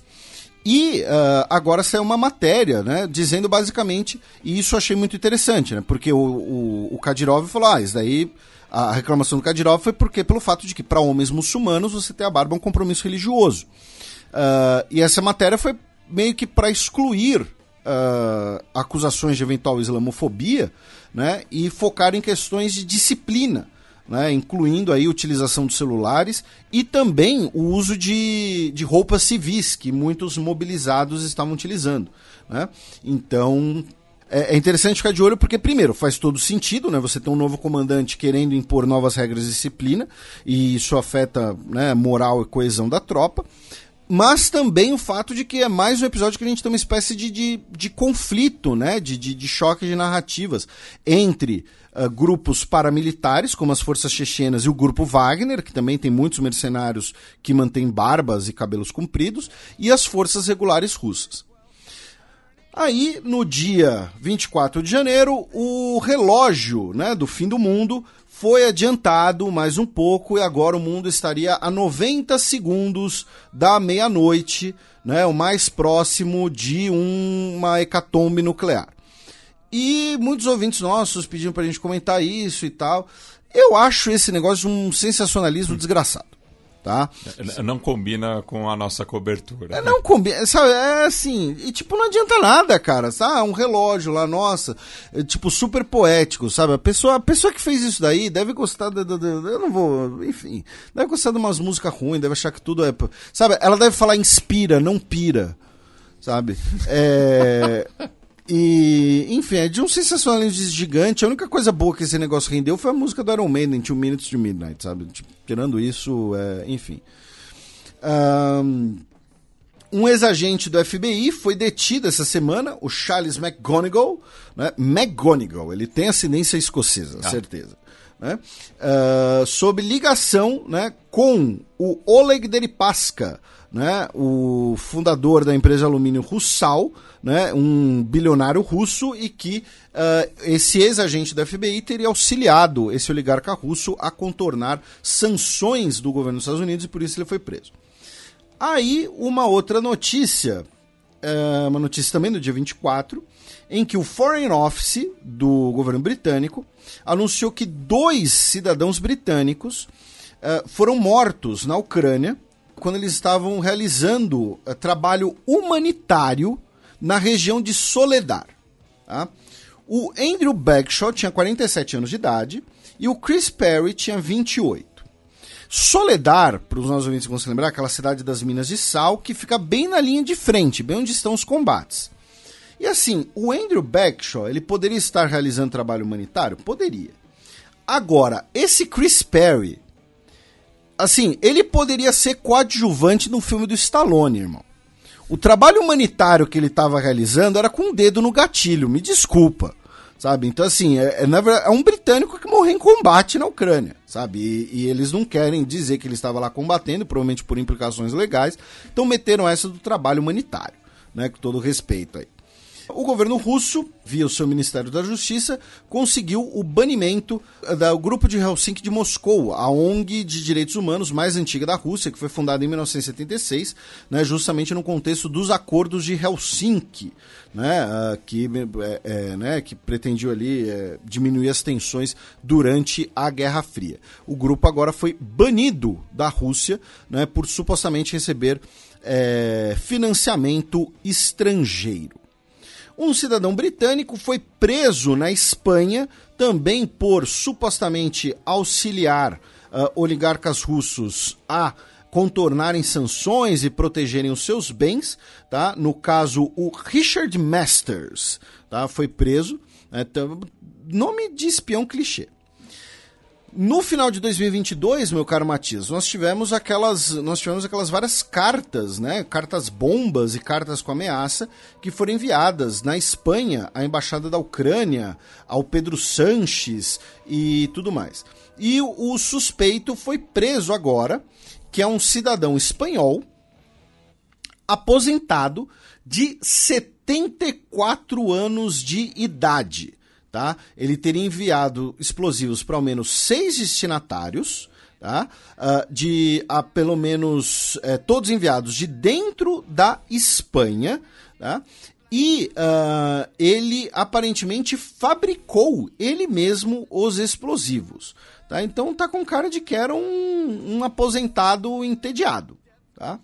E finalmente, no ontem, dia 26, a Rússia realizou mais uma leva de ataques com mísseis de cruzeiro contra uh, a Ucrânia, incluindo o míssil hipersônico Kinjal, né, o punhal, que uh, ainda já fazia um tempo que já não estava sendo que não estava sendo utilizado pela Rússia. Aí, meu caro Matias, a gente sai do conflito e vamos girar pela Europa, começando pelo Cáucaso, né? Já que uh, durante o Australian Open, né, o tenista russo de origem armênia, o Karen Kachanov, sabe, né? Os nossos ouvintes devem, devem já devem ter visto uma, essa cena, né? Quando o tenista vence o jogo, né, dão lá um canetão para ele, ele escreve na lente da câmera, né? Algum recado, alguma coisa assim. E ele escreveu assim: continuem acreditando até o fim. Uh, força Artsakh. Né? No caso, a República de Artsakh, na região de Nagorno-Karabakh, ou Alto Karabakh, que é a região de maioria armênia, num território internacionalmente reconhecido como do Azerbaijão, que está sob cerco e bloqueio pelas forças do Azerbaijão. O governo do Azerbaijão e a Federação de Tênis do Azerbaijão pediram que o tenista seja punido com medidas duras, né? Uh, pois o Kachanov abusou da tradição da câmera, né, da, da lente da câmera, para os seus planos sujos seus planos sujos. Né? Quem está bloqueando o Artsakh, ou Federação de Tênis do Azerbaijão? Né? É, é, o tenista, por acaso? Né? Uh, enfim, e também no, no Aberto da Austrália, meu caro Matias, o pai do Djokovic ficou ali num, num problema é, é, diplomático já que ele estava ali na torcida da Sérvia, muitos usando símbolos nacionalistas sérvios, e que exibiram bandeiras russas e também camisetas com a letra Z, né, que se tornou um símbolo da invasão da Ucrânia pela Rússia. E aí o pai do Djokovic disse que não teve nada a ver, que era só a galera que estava ali, né, os torcedores sérvios, né? E tem um detalhe, a bandeira russa foi banida, né, do Australian Open né, devido a supostamente uh, ter sido utilizado em contextos provocativos. Né? Então gerou aí uma, uma repercussão, um, um constrangimento. E também, para a gente fechar essa parte do Cáucaso, o governo do Azerbaijão disse que vai acusar formalmente no Tribunal Internacional da Convenção de Berna, né, que protege a biodiversidade uh, em guerra, tá? Uh, afirmando que a Armênia, nas quase três décadas de ocupação dos territórios internacionalmente reconhecidos como do Azerbaijão, né, que foram retomados pelo Azerbaijão na guerra de 2020, que a Armênia não protegeu devidamente o patrimônio ambiental e a biodiversidade da região, tá? e que a Armênia, por isso, deveria pagar indenizações.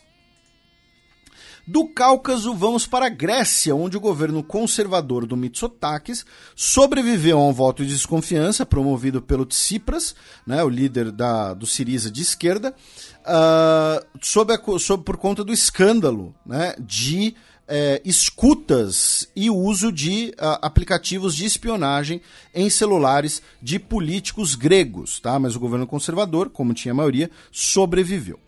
Da Grécia, meu caro Matias, vamos para a Eslováquia, onde no último fim de semana né, nós tivemos 98% do comparecimento eleitoral aprovando a proposta né, do referendo que alteraria a Constituição uh, eslovaca e convocaria uma nova eleição.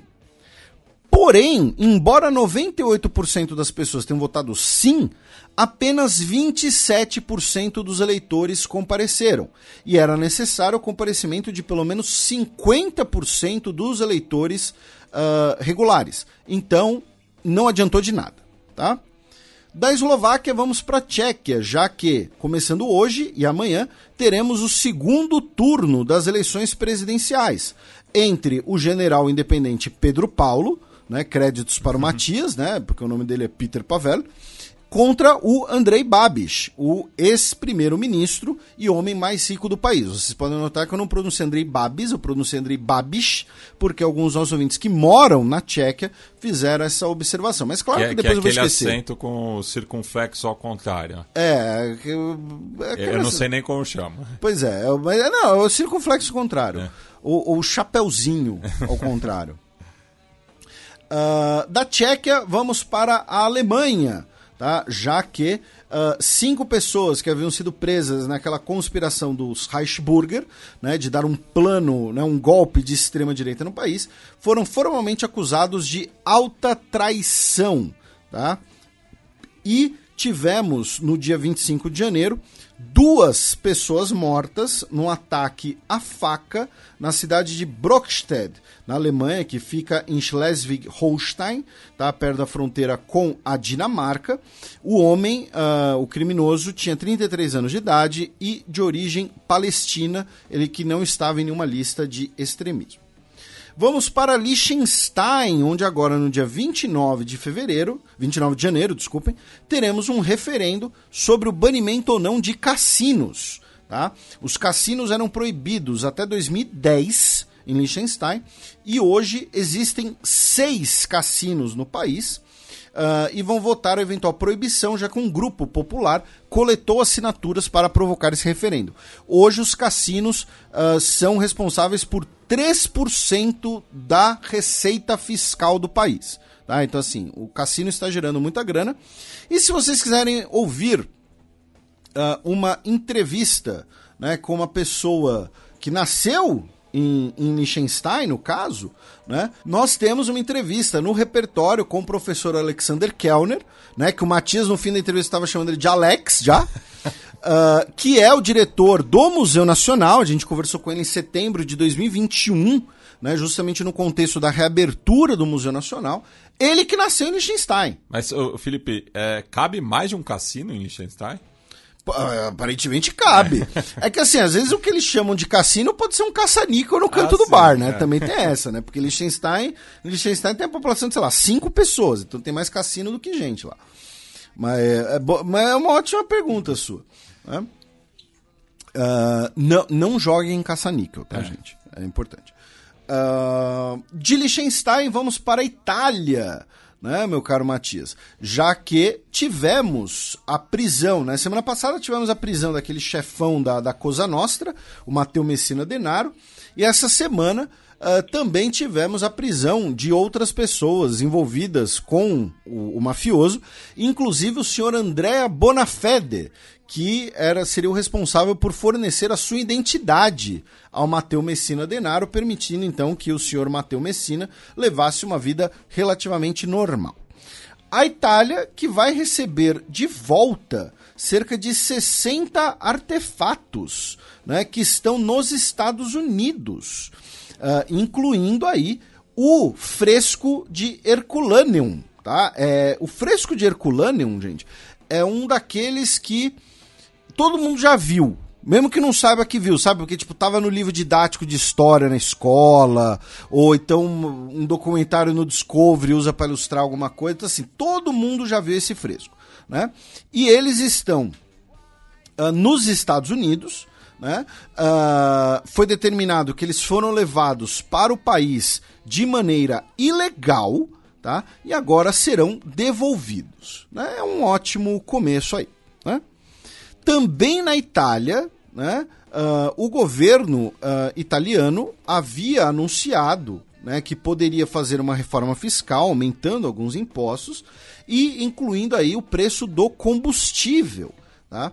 E por conta disso, os donos das redes de postos de gasolina anunciaram um lockout. Tá? Não é greve. Se é o dono do posto que, tá, que, que, vai, que vai paralisar, é lockout, tá, gente? Porque tem veículo de imprensa falando, a greve do. Não, se é o dono do negócio, não é greve. Greve é quando é o trabalhador. Greve patronal é igual ao lockout. Isso, exatamente. Ah, e eles iam fazer essa paralisação, né, p- contra essa nova medida do governo.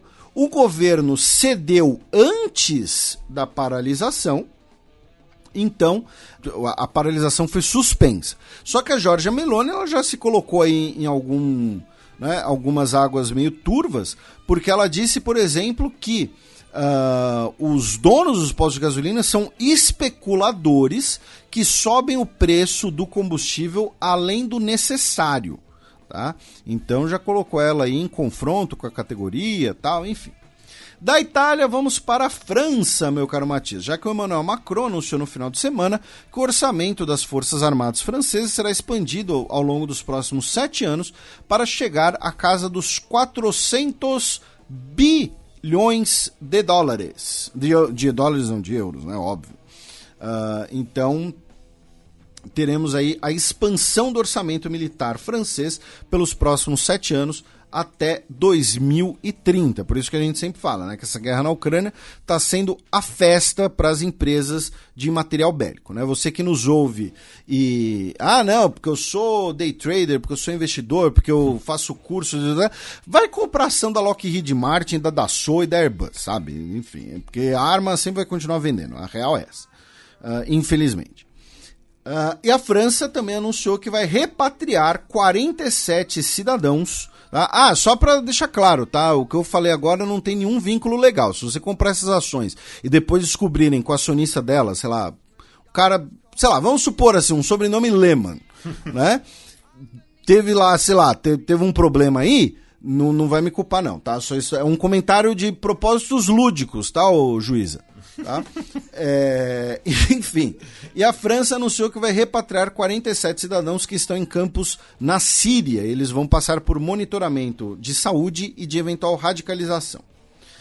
Na Espanha, o governo anunciou que vai criar uma comissão de emergência sobre expert de violência doméstica tá, e questões de gênero, devido ao fato de que, desde o início do ano, seis mulheres e uma menina foram mortas no país em cenários de violência doméstica.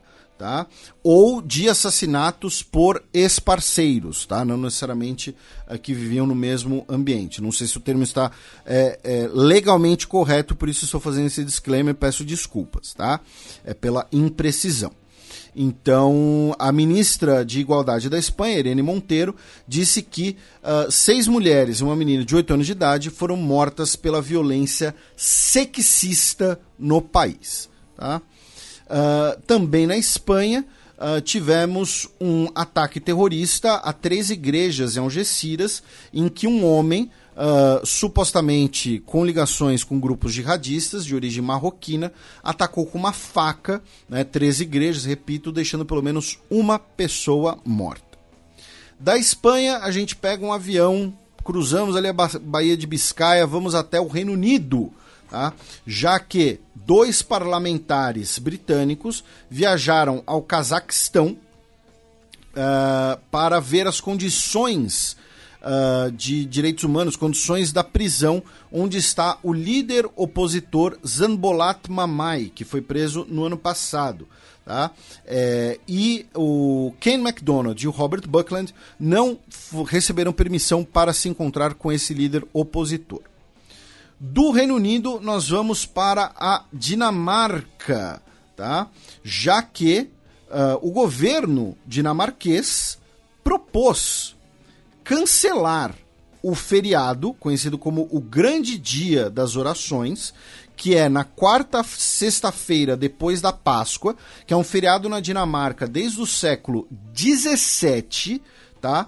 Uh, para poder, com né, o dia se tornando um dia útil, ou seja, um dia de produção, um dia de atividade econômica, financiar uma expansão do orçamento de defesa. Tá? A primeira-ministra disse que, inclusive, não acho que é um problema trabalharmos um dia a mais, já que temos grandes gastos de defesa, segurança, planos de saúde e a transição verde. Dona Frederiksen, tipo, você tem certeza, o primeira-ministra, né, Matt Frederick, você quer chegar e falar, ó oh, galera, vamos trabalhar um dia a mais? Né? Vamos tirar um feriado aí para gastar mais dinheiro em armas. Se, se você falasse que é para gastar, sei lá, dinheiro no, no serviço de saúde ou para, sei lá, salvar as pessoas da pobreza e da fome, quem sabe as pessoas aceitavam melhor. Mas você quer mesmo virar para as pessoas e falar, ó, sem feriado, vai todo mundo trabalhar, bando de vagabundo. É isso mesmo que você quer. Né? Aí perde a eleição, não sabe por quê. Enfim. Aí vamos para a Suécia, meu caro Matias. Começando pelo fato de que a discoteca sueca, né, também copyright seu, aquele, aquele, aquele aplicativo lá verde, verde meu neon, né, anunciou que vai demitir 6% do seu staff, dizendo que precisa melhorar a eficiência, né, e também uh, trabalhar com questões de uh, crescimento do orçamento, né, crescimento do revenue. Aí tem duas coisas interessantes que eu queria mencionar. A primeira delas. A primeira delas é que eles não pagam podcaster. Pois é. é então, muita gente não sabe disso, é. né? No Brasil, melhor frisar, né? É. No Brasil, Cê, gente, vocês podem ouvir o xadrez herbal na, no, no, na plataforma que ficar melhor para vocês. Claro, não estamos falando do, dos Spotify Originals. Isso. Estamos falando do podcast convencional. Isso, tirando os Spotify Originals. E em alguns mercados o Spotify remunera podcast, nos Estados Unidos. Inclusive, outro dia saiu uma matéria.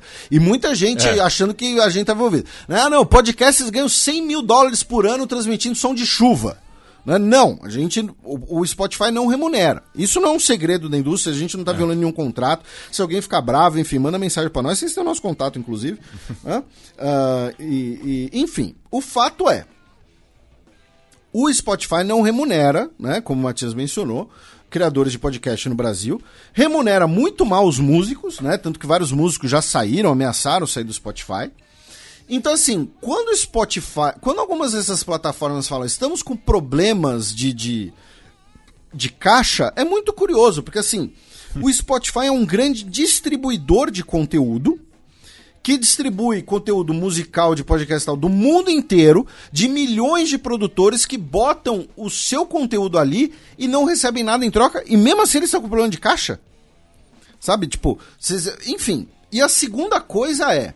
Aí mandar um abraço, por exemplo, pro, pro Alberto do Startup da Real, né? Muito. Uh, uh, o Marco Gomes, muita gente que trabalha com, com programação, com TI, com, com desenvolvimento e tal. Que uh, atentou para uma coisa que, eu, que, que a gente não mencionou aqui no programa e que é muito interessante, faz muito sentido. Várias dessas grandes empresas de tecnologia começaram a fazer demissões em massa quase de forma concertada, né? Então assim, Amazon, Meta, Spotify, uh, uh, plataformas menores aqui no Brasil. Por quê? Né? O que, acontece se você demite muita gente de uma mesma área? Porque, por exemplo, quando a Amazon demitiu um monte de gente, eles demitiram, por exemplo, o estoquista. Eles demitiram muita gente da programação, muita gente do, do, dos sistemas. O que acontece? Você vai ter um monte de gente dessas áreas desempregada. Então você consegue uma vantagem para o patrão né, de negociação salarial. Você consegue diminuir o salário médio dessa área. Né? Uh, e é uma área em que você praticamente não tem sindicalização, quase, quase não tem organização trabalhista, até tanto pela natureza muito individual do trabalho, quanto pelo, às vezes, questões ideológicas também. Né? uma coisa que o, o, o, o, o startup da Real, né? o Alberto, fala muito né, sobre isso. Então acho que é algo interessante da gente trazer para os nossos ouvintes, até porque a gente tem muito ouvinte da área de TI e tudo mais, podem trazer inclusive visões que sejam contraditórias a isso, falar não, tem, tem isso aqui também, tem isso, aquele outro. Mas então achei interessante. E, e, e fica a, a, recomendação, né, para quem saber, quem quiser saber mais, né, do contexto no qual surgiu o Spotify. É, já que na locadora vermelha tem uma série é, dramatizada que chama Som na Faixa, que mostra ali né, é, a Suécia do começo do século, todo o debate é, em relação à livre circulação de conteúdo, né? o Pirate Bay, que também é sueco, né? que acaba impulsionando Spotify, enfim, é uma série interessante, não é assim uma maravilha, mas é, serve para saber ali como surgiu a discoteca sueca. Pois é. E lembrando que o orçamento da discoteca sueca é em dólar tá? Então, assim, vamos supor, se eles pagassem 20 centavos de dólar por cada play do, do, do, do, do, do xadrez verbal no Spotify, né, o que dá aí um real, né, pensando hoje, uh, né, imagina aí o que, que a gente poderia fazer, poderia, enfim, não, não dependeria do apoio dos ouvintes, do financiamento coletivo, tanto da Central 3 quanto do xadrez verbal, enfim. Né, então, né, mas é isso aí. Uh, ainda na Suécia, meu caro Matias, nós tivemos um protesto uh, da extrema-direita, da extrema-direita nórdica, na frente da embaixada turca. Eu digo nórdica porque quem liderou o protesto foi o Rasmus Paludan, que é dinamarquês, que já foi preso, inclusive, na Dinamarca, por tacar fogo num corão em público e a extrema-direita né, escandinava, nórdica, né, uh, realizou esse protesto na frente da Embaixada Turca, incendi que tacaram fogo em um Corão, né, o livro sagrado do Islã, e por conta disso, o Erdogan, presidente da Turquia, disse que a Turquia, a Suécia, nesse momento, não pode contar com o apoio turco para sua entrada na OTAN. Também cancelaram a visita do ministro da, da ministra da Defesa sueca a Ankara, que estava programada. E aí teve a especulação também, na terça-feira, dia 24, que o governo finlandês pode buscar a entrada na OTAN sem a candidatura conjunta com a Suécia, tá? Apenas, é, apenas a Finlândia. E finalmente uma notícia europeia, né? Alemanha, França, Espanha e Portugal anunciaram um plano para até 2030 né, criar um duto, né, uma rede de infraestrutura para o hidrogênio verde, né, ligando a Península Ibérica ao centro do continente europeu, né, o hidrogênio verde, né, que é derivado da água, e agora está se tornando ali a bola da vez nas fontes de energia renováveis, fontes de energia limpas, né, uh, e pode ser é, será transportada da Península Ibérica para a Alemanha, tá ligando Celorico da Beira, Celorico da Beira, que nome português, né? Até a região do Vale do Ruhr, tá? Passando por uh, Zamora, Barcelona e Marsella. Bem, passemos agora para o cheque, no qual eu e o Felipe daremos aquele tradicional peão pela nossa quebrada latino-americana.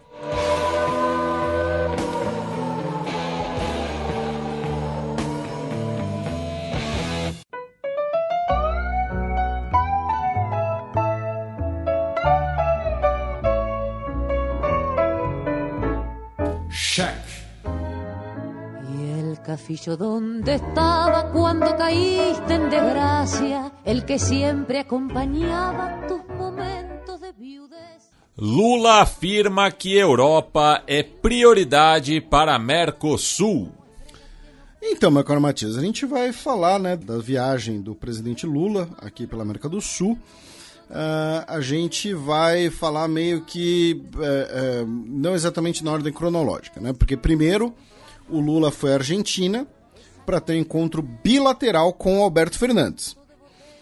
Na Argentina, participou. Seguindo a tradição diplomática brasileira da primeira viagem do presidente eleito ser ao principal parceiro comercial e político regional. Exatamente. Aí, na Argentina, ele participou da cúpula da CELAC. Tá? Então, assim, são dois eventos diferentes no mesmo local. E de lá ele foi para o Uruguai, onde se encontrou com o Lacagepou e falaram sobre o Mercosul. Por quê? E também deu um peão no Fusca do Mujica. Isso, é. Uh, Mujica recebeu ele com abraço, né, e tal, e, e deram uma, uma volta de, de Fusca. E e alguém fez a montagem com o, a foto que os dois estão no carro e o, o parental divisory, assim, de, de letras. é, fica parecendo um, um, um disco. Um álbum de gangsta rap. é, o Mujica é super gangsta. Mujica é muito gangsta. É, ele, ele e o Cúlio estão ali.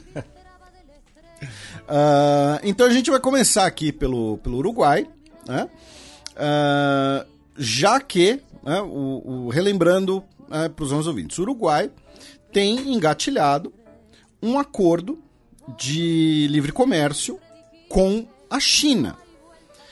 Porém, os países do Mercosul não podem assinar tratados de livre comércio por fora do bloco. Porque, senão, você cria um desequilíbrio interno ao bloco. Porque é o produto chinês, você cria barreiras internas ao bloco. Né? O produto chinês entra no Uruguai sem pagar as mesmas tarifas que ele pagaria no Brasil, por exemplo, e aí ele poderia vir do Uruguai para o Brasil sem pagar esses impostos, ou como é que você faria a fiscalização? Você criaria duas ordens aduaneiras diferentes e conflitantes. Né? Não apenas diferentes, mas conflitantes. Então, uh, o Uruguai assinar esse acordo de livre comércio com a China uh, é um problema para o Mercosul e, na prática, segundo o chanceler brasileiro Mauro Vieira, seria o fim do Mercosul. Tá? Palavras do Mauro Vieira, não são palavras minhas. Tá?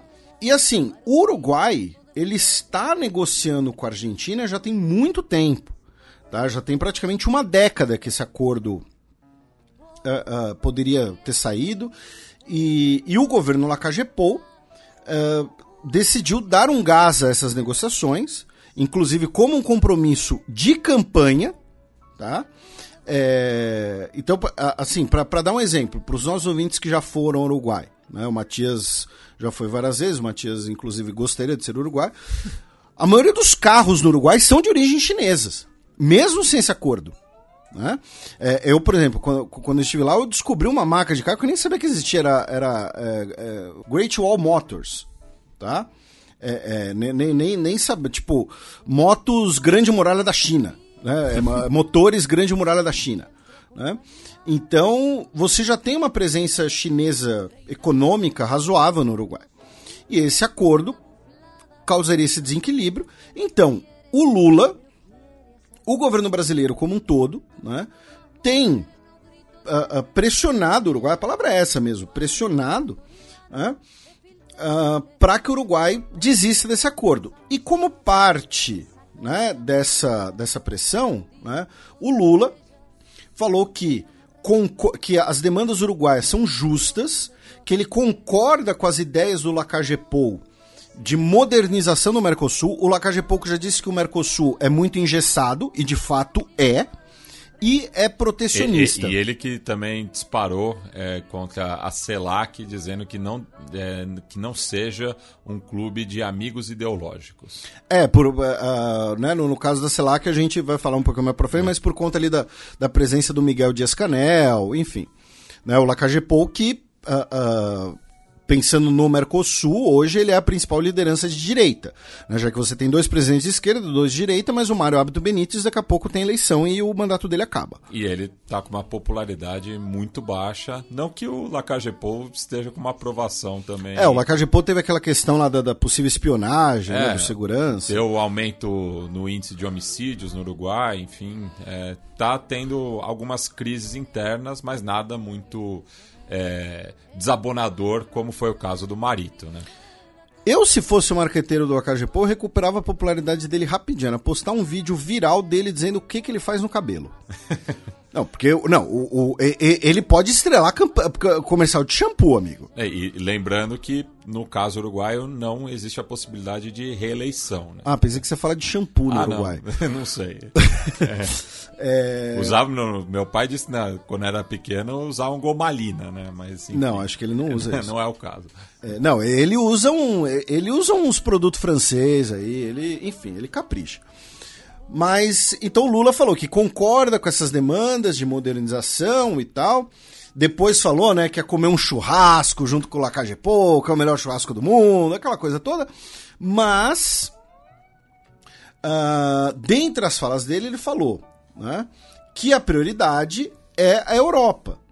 Por quê? Porque o Mercosul e a Europa têm um acordo já feito, né, uh, um acordo que como ele existe hoje, ele dificilmente será aprovado. A gente já falou disso várias vezes.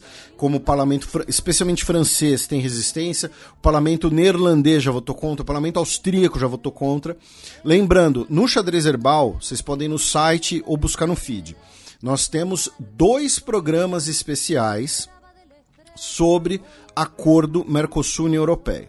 Tá, com diversos convidados falando desde o que é um acordo comercial, o que é um Mercosul. Tá? A gente recebeu Tanguy, Casarões, uh, Daniel Hittner, uh, professor João Romero. O professor João Romero foi muito gentil com a gente porque uh, ele fez a parte crítica ao acordo e na época foi. É, é, a gente tinha um outro convidado, mas aí teve um cano, então o professor João Romero topou em cima da hora.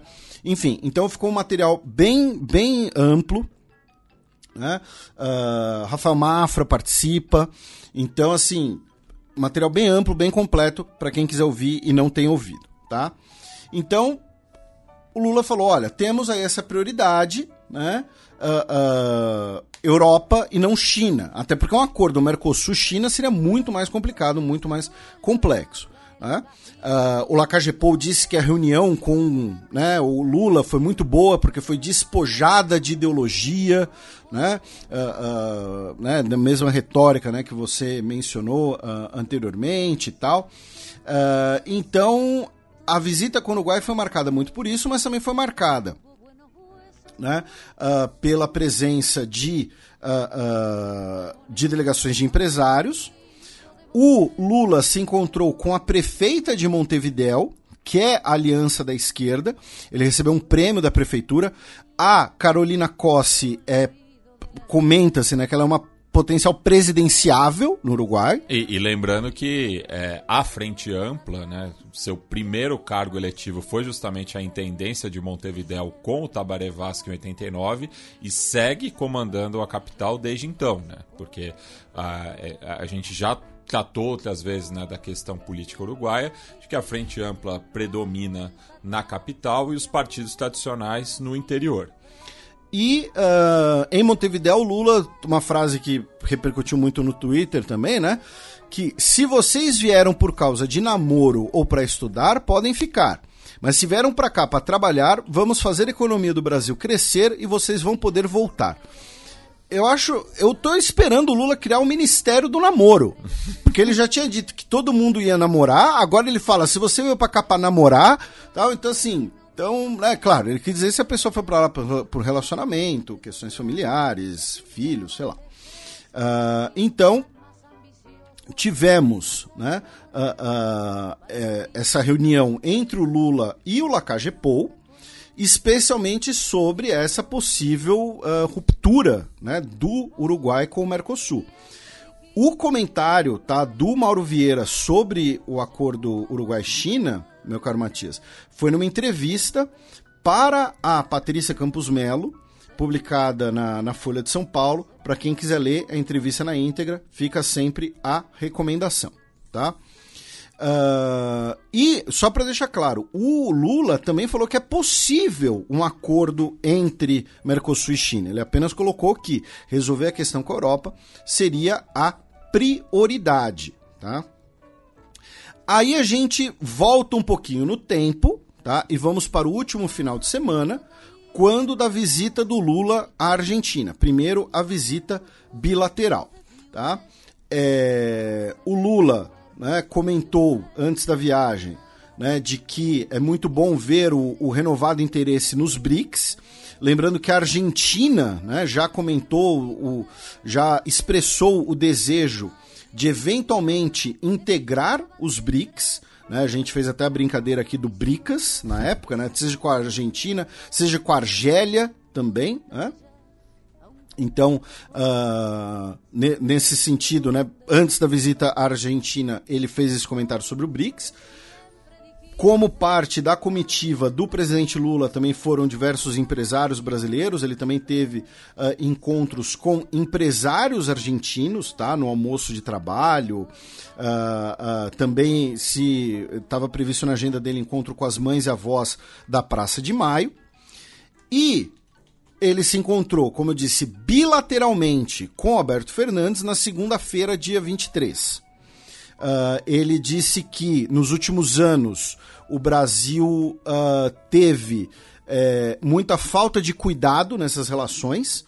É, e o Lula pediu desculpas ao povo argentino por todas as grosserias do último presidente do Brasil. né? ou seja, uma, uma referência ao Bolsonaro. E aí, né, o Fernandes disse que Fernandes, né, disse que Brasil e Argentina estavam criando um, um novo vínculo que duraria por décadas, né, celebraram a retomada da relação truncada uh, que existiu entre Brasil e Argentina durante o governo Bolsonaro e o governo Alberto Fernandes por uma uh, uh, clivagem ideológica. E aí vamos para né, o, alguns assuntos principais.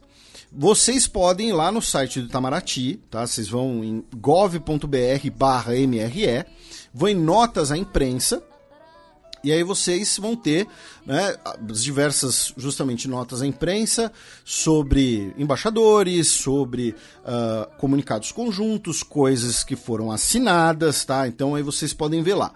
Atos assinados por ocasião da viagem do senhor presidente da República, República Argentina, Buenos Aires, dia 23 de janeiro de 2023. Tá? Aí tem declarações conjuntas e tal. Nesse sentido dessa visita, o que nós tivemos de algumas coisas interessantes. Né? Então, nós tivemos, por exemplo, uh, né, o, o, uma assinatura de um acordo de cooperação entre Brasil e Argentina em relação à Antártica. Né? Lembrando que a Argentina é um dos países que tem mais reivindicações territoriais da Antártica. A Argentina tinha até aquela política que a gente comentou aqui alguns anos atrás, né? de mandar mulheres argentinas grávidas para a Antártica para que argentinos nascessem lá. E a Argentina poder falar, não, isso aqui é nosso, isso aqui é nosso solo, ó. cidadão argentino nasceu ali, tá? Uh, e aí o que gerou mais comentários, o que gerou mais polêmica, inclusive, uh, repito, a sugestão de ler, então, por exemplo, o comunicado conjunto tem 82 pontos.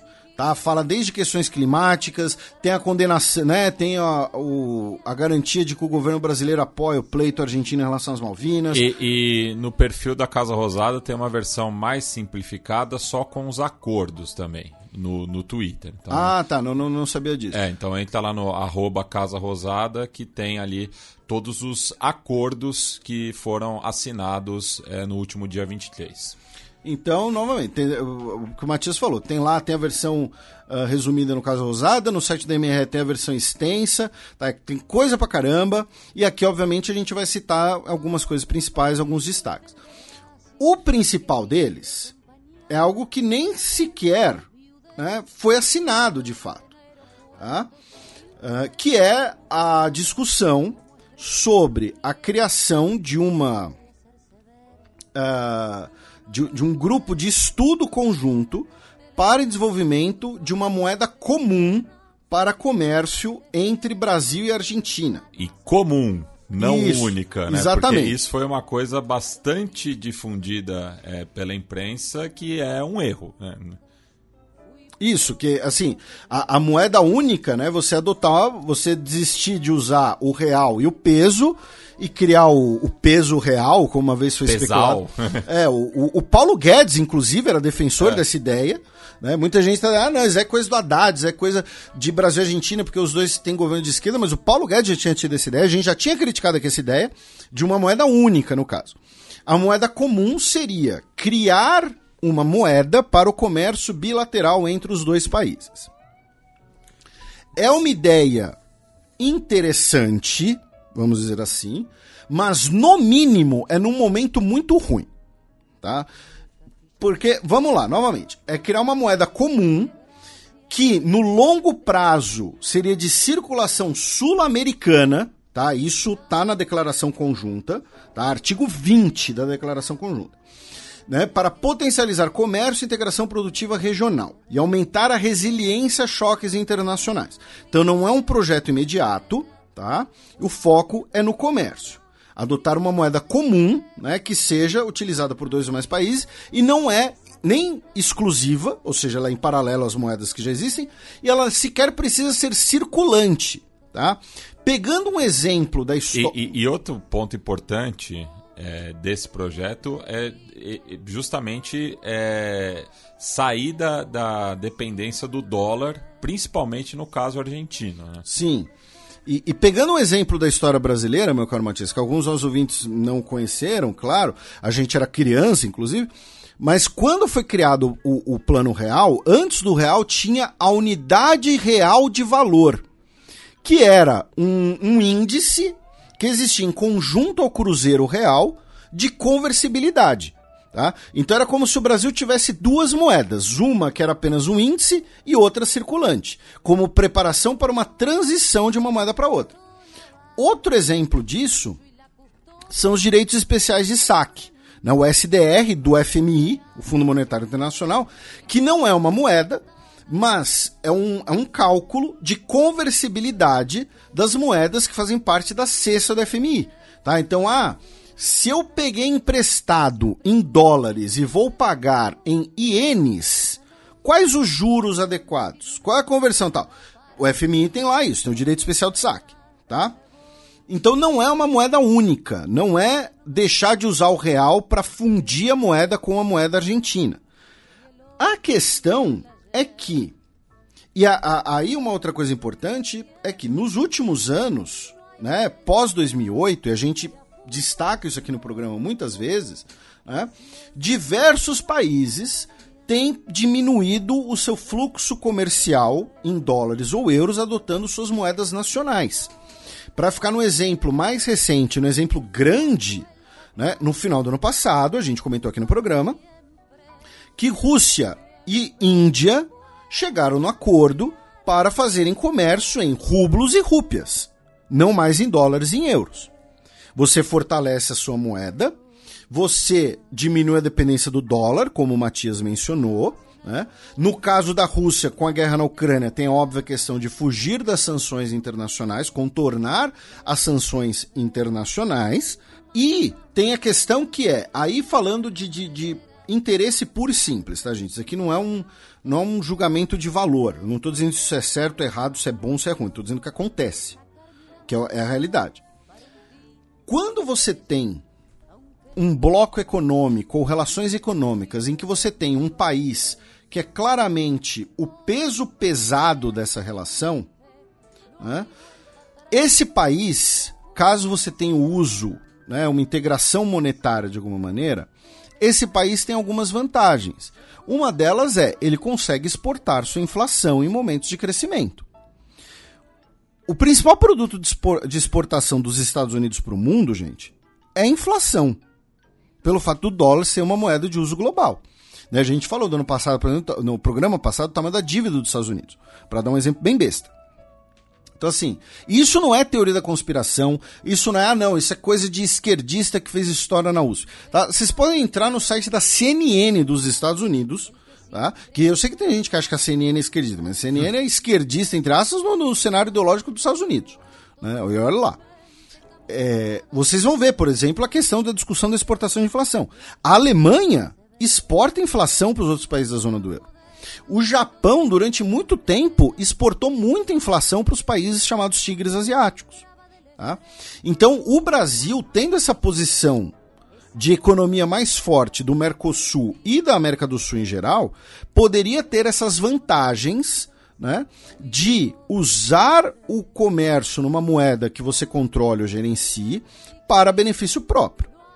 Só que tem um lado ruim, que é, em momentos de crise, é esse país que fica com o rojão na mão às vezes. Que foi novamente um pouco o que aconteceu uh, uh, na zona do euro pós 2008. Não, não sempre. Então, o Japão, por exemplo, quando o Japão entrou em crise, o que, que o Japão fez? Pegou o dinheiro que estava nos tigres asiáticos. Pegou de volta e tentou contornar sua própria crise. A questão. Então, nós temos esses dois, essas duas contextualizações para o nosso ouvinte.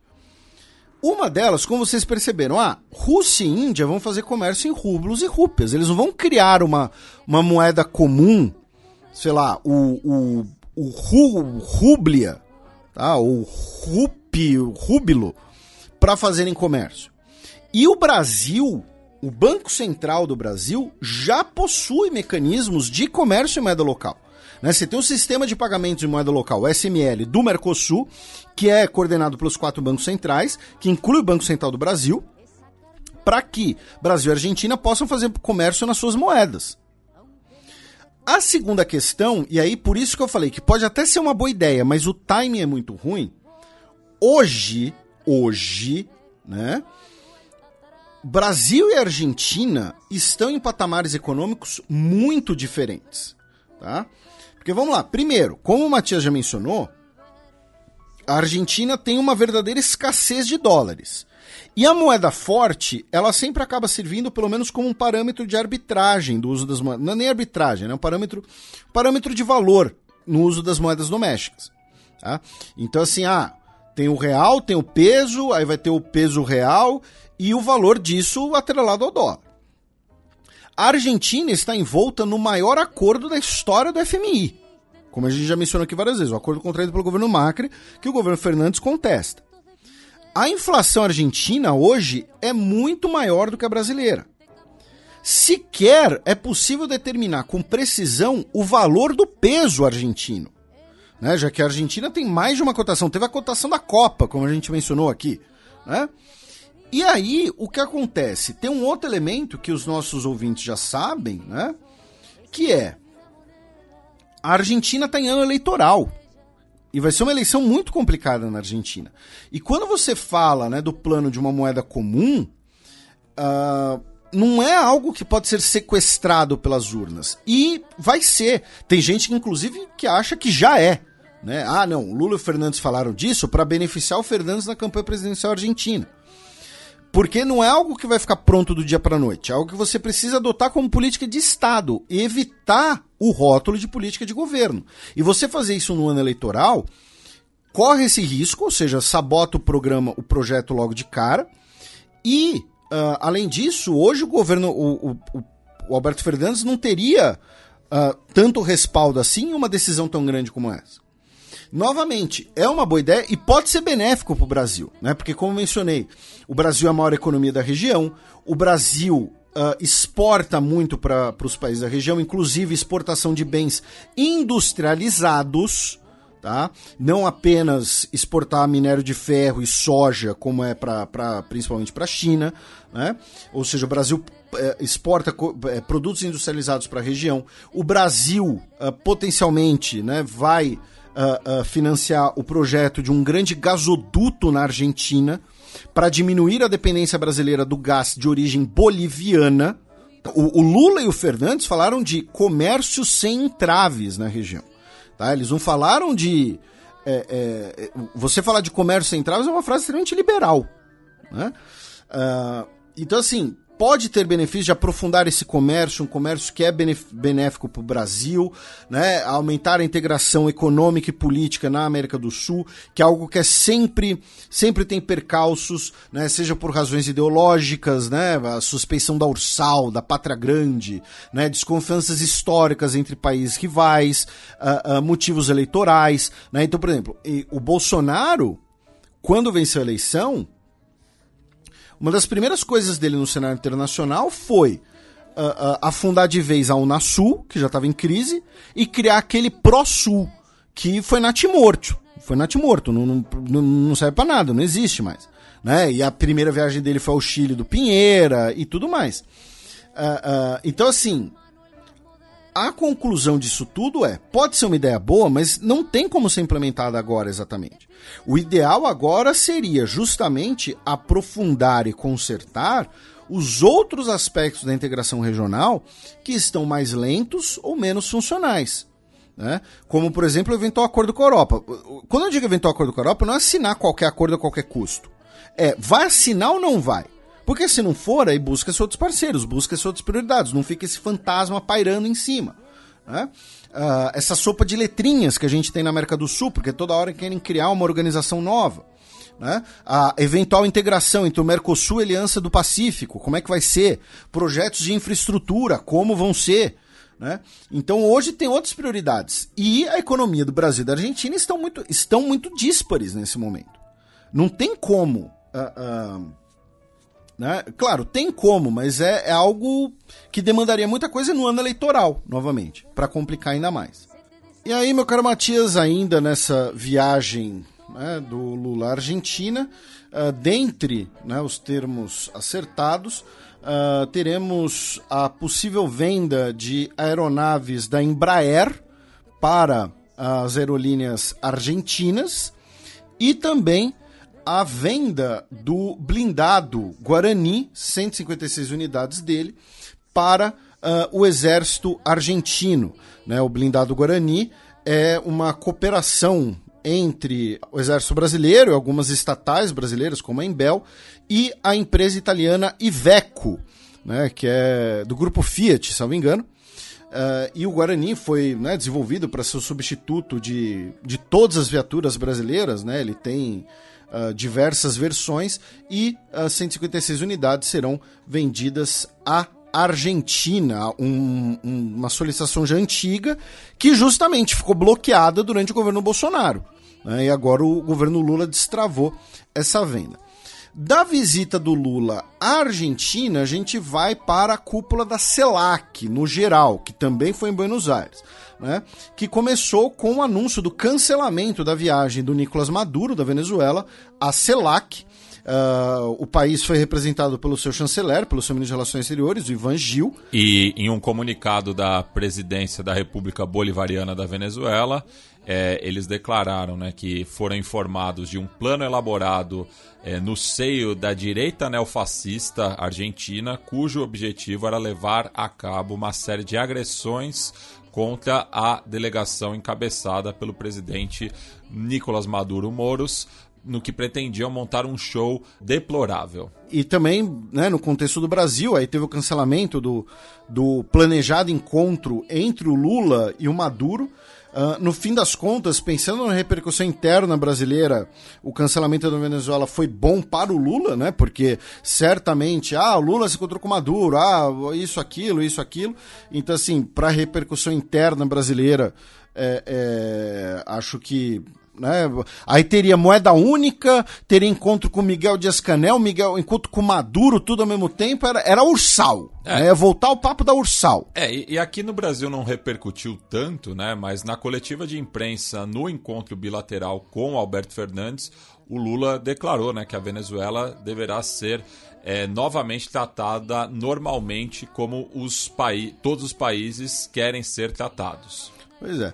E é uma coisa que a gente estava conversando aqui em off, porque vocês são pessoas horríveis e venenosas, né? Que tem muita gente que faz um rebrand, né? Então é o camarada que até ontem estava falando que a Venezuela ia mandar fuzis pro MST, né? Hoje tá. Hoje, né, teve, sei lá, uma amnésia, enfim. Uh, e aí tivemos, né, como você. E, e assim, a gente está comentando do, do, rebranding, tá? Antes que alguém hum. critique. Quem entendeu, entendeu. Quem não entendeu, né, não posso fazer nada. Uh, e aí tivemos, né, também nesse sentido que, que você mencionou, né, de normalização de relações, muito a recepção, né, a, a, ao retorno do Brasil à CELAC, né, a Comunidade dos Estados Latino-Americanos e Caribenhos, uh, já que né, o Brasil, uh, durante o governo Bolsonaro, ficou afastado da CELAC, né, porque seria ali uma instituição esquerdista, enfim, seria né, uma organização desnecessária e tudo mais. Como eu mencionei, o Lula se encontrou com o presidente cubano, o Miguel Dias-Canel, se encontrou com o Adolfo Pérez Esquivel, Prêmio Nobel da Paz. E, e que teve gente aí, né, também com o, um QI supostamente alto que confundiu Miguel Dias-Canel com o treinador da seleção brasileira também. O, né? Tite, o Tite, fazendo uma homenagem no monumento do Fidel. É. é essa circulou durante a Copa. É, e o Lula se encontrou também com o presidente do Conselho Europeu, tá? o Charles Michel, né, que esteve presente na CELAC. Uh, também se encontrou com a primeira-ministra de Barbados. Eu acho que ele queria se encontrar com a Rihanna, mas aí erraram lá, lá na agenda, tá? ele queria pedir um autógrafo. Não sei, a, a, a Janja deve curtir Rihanna, ele queria pedir um autógrafo. E aí, mas aí se encontrou com a primeira-ministra, a Mia Motley. Brincadeiras à parte, né? Uh, uh, mas o, o principal de, de todos esses. Rihanna que voltará a se apresentar no Brasil em 2023. Né? Ah, tem show dela em 2023? É. é.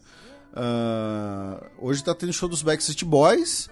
A gente estava falando, inclusive, daí das polêmicas do RBD também. Sim. Um abraço a todos os nossos ouvintes que vão no show do RBD. Uh, que conseguiram ingresso. Que né? conseguiram ingresso, não sei. Uh, então, aí o destaque né, fica para esse encontro com o Charles Michel, já que provavelmente conversaram sobre essa questão Mercosul, uh, União Europeia. E aí tem aquela questão que você já tinha uh, trazido para cá, meu caro Matias, e que foi coberta pela Silvia Colombo. A Silvia Colombo que postou um vídeo divertidíssimo, divertido em, entre aspas, né, pra é. gente de longe, né? dizendo que antes de pensar em moeda comum, né, a Silva Colombo estava lá para cobrir a CELAC, Brasil e Argentina tinham que pensar numa, em uniformizar É, as tomada. tomadas, É. né? Porque aí tem, tem os três pinos, aí tem os dois pinos, aí tem o pino verticalzinho ali, tem 500 formatos Nossa. diferentes. Aí o adaptador universal, ele é sempre parrudinho, né? Ele ocupa É. espaço, aí cu- ocupa duas tomadas e tal. Então é isso. Eu- cara, eu... O pessoal aí, nossos ouvintes que sejam engenheiros eletricistas, pessoal da física, ela pode. Claro, tem muito a ver com o protecionismo de indústria de eletrodomésticos, né? O, o, o, o Três Pinos, né? Muita gente fala, ah, a Dina criou os três pinos. A Dilma criou os três pinos. Mas os três pinos eram pressão da indústria brasileira de eletrodomésticos pra, por protecionismo. Ah, mas assim, por, por que não todo mundo usa o mesmo pino? Ah, e, e- e outra, você, é, você só vai ver o nível do seu espanhol quando você estiver em viagem, quando você precisar é, perguntar sobre a tomada, que não é tomada, né? É enchufle. É, como? Enchufle. Você tá inventando isso. Não. Tá. Então, se você precisar de um adaptador, não é adaptador de tomada, é adaptador de enchufle.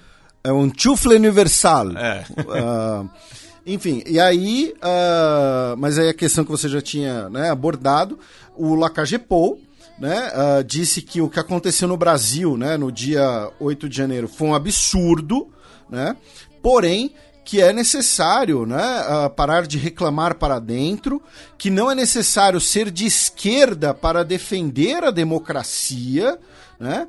E ele disse assim: ouvi discursos que os quais concordo totalmente, outros com os quais concordo com a metade e outros com os quais não concordo em quase nada. Mas entendo que as nossas nações precisam se vincular.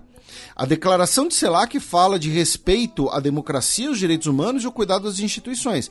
Mas claramente existem aqui países que não respeitam nem as instituições, nem a democracia, nem os direitos humanos. E isso foi possivelmente uma referência a Cuba, Venezuela e Nicarágua.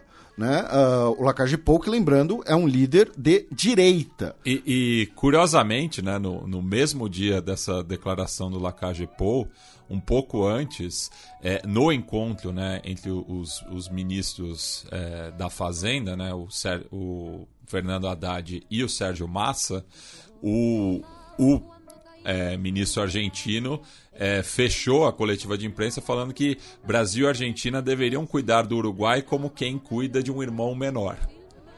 E, e o Lacagepou disse que foi uma declaração infantil. É. É, que foi uma. Cara, mas assim. Olha, cuidar do Uruguai como irmão menor é muito mais proveitoso do que ficar 20 anos em guerra por conta de- desse negócio, como era no século retrasado. Então, é um avanço. Ah, e aí, quem quiser, novamente, vocês têm a declaração de Buenos Aires, da CELAC, na íntegra, né, no site da, da- do, do MRE. Ah, inclusive, os países da CELAC declararam seu apoio ao Brasil sediar a COP30 em 2025 em Belém do Pará tá? Então, você, ouvinte nosso, que é de Belém do Pará, que é da região, já fique sabendo que 2025 o preço do aluguel vai subir, o preço do Uber vai subir, o preço do hotel vai subir, tá? Compra passagem com antecedência, reserva hotel já com antecedência, tá? Ahn, São Vicente e Granadinas vai, vai assumir a presidência pro tempore da CELAC. Vai ser a primeira vez que um país anglófono estará à frente ah, do mecanismo.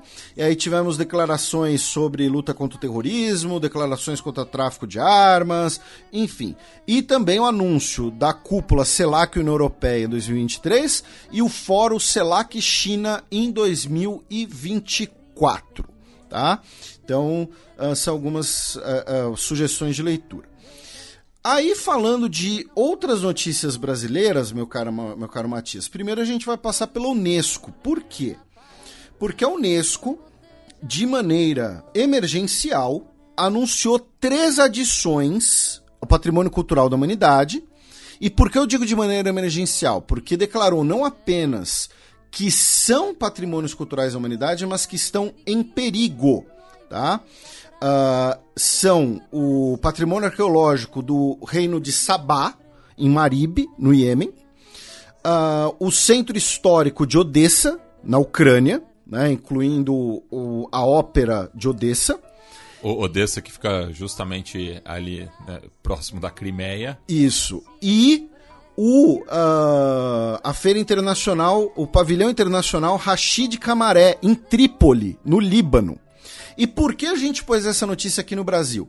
Porque o Pavilhão Internacional Rashid Karamé, no, em Trípoli, o Karame, né, é um projeto do Niemeyer. Inclusive o Itamaraty soltou uma nota, né, uh, dizendo que celebra, né, o reconhecimento, porém lamenta a situação. No caso do patrimônio no Iêmen, na Ucrânia, o motivo deles estarem em perigos é óbvio, são as guerras.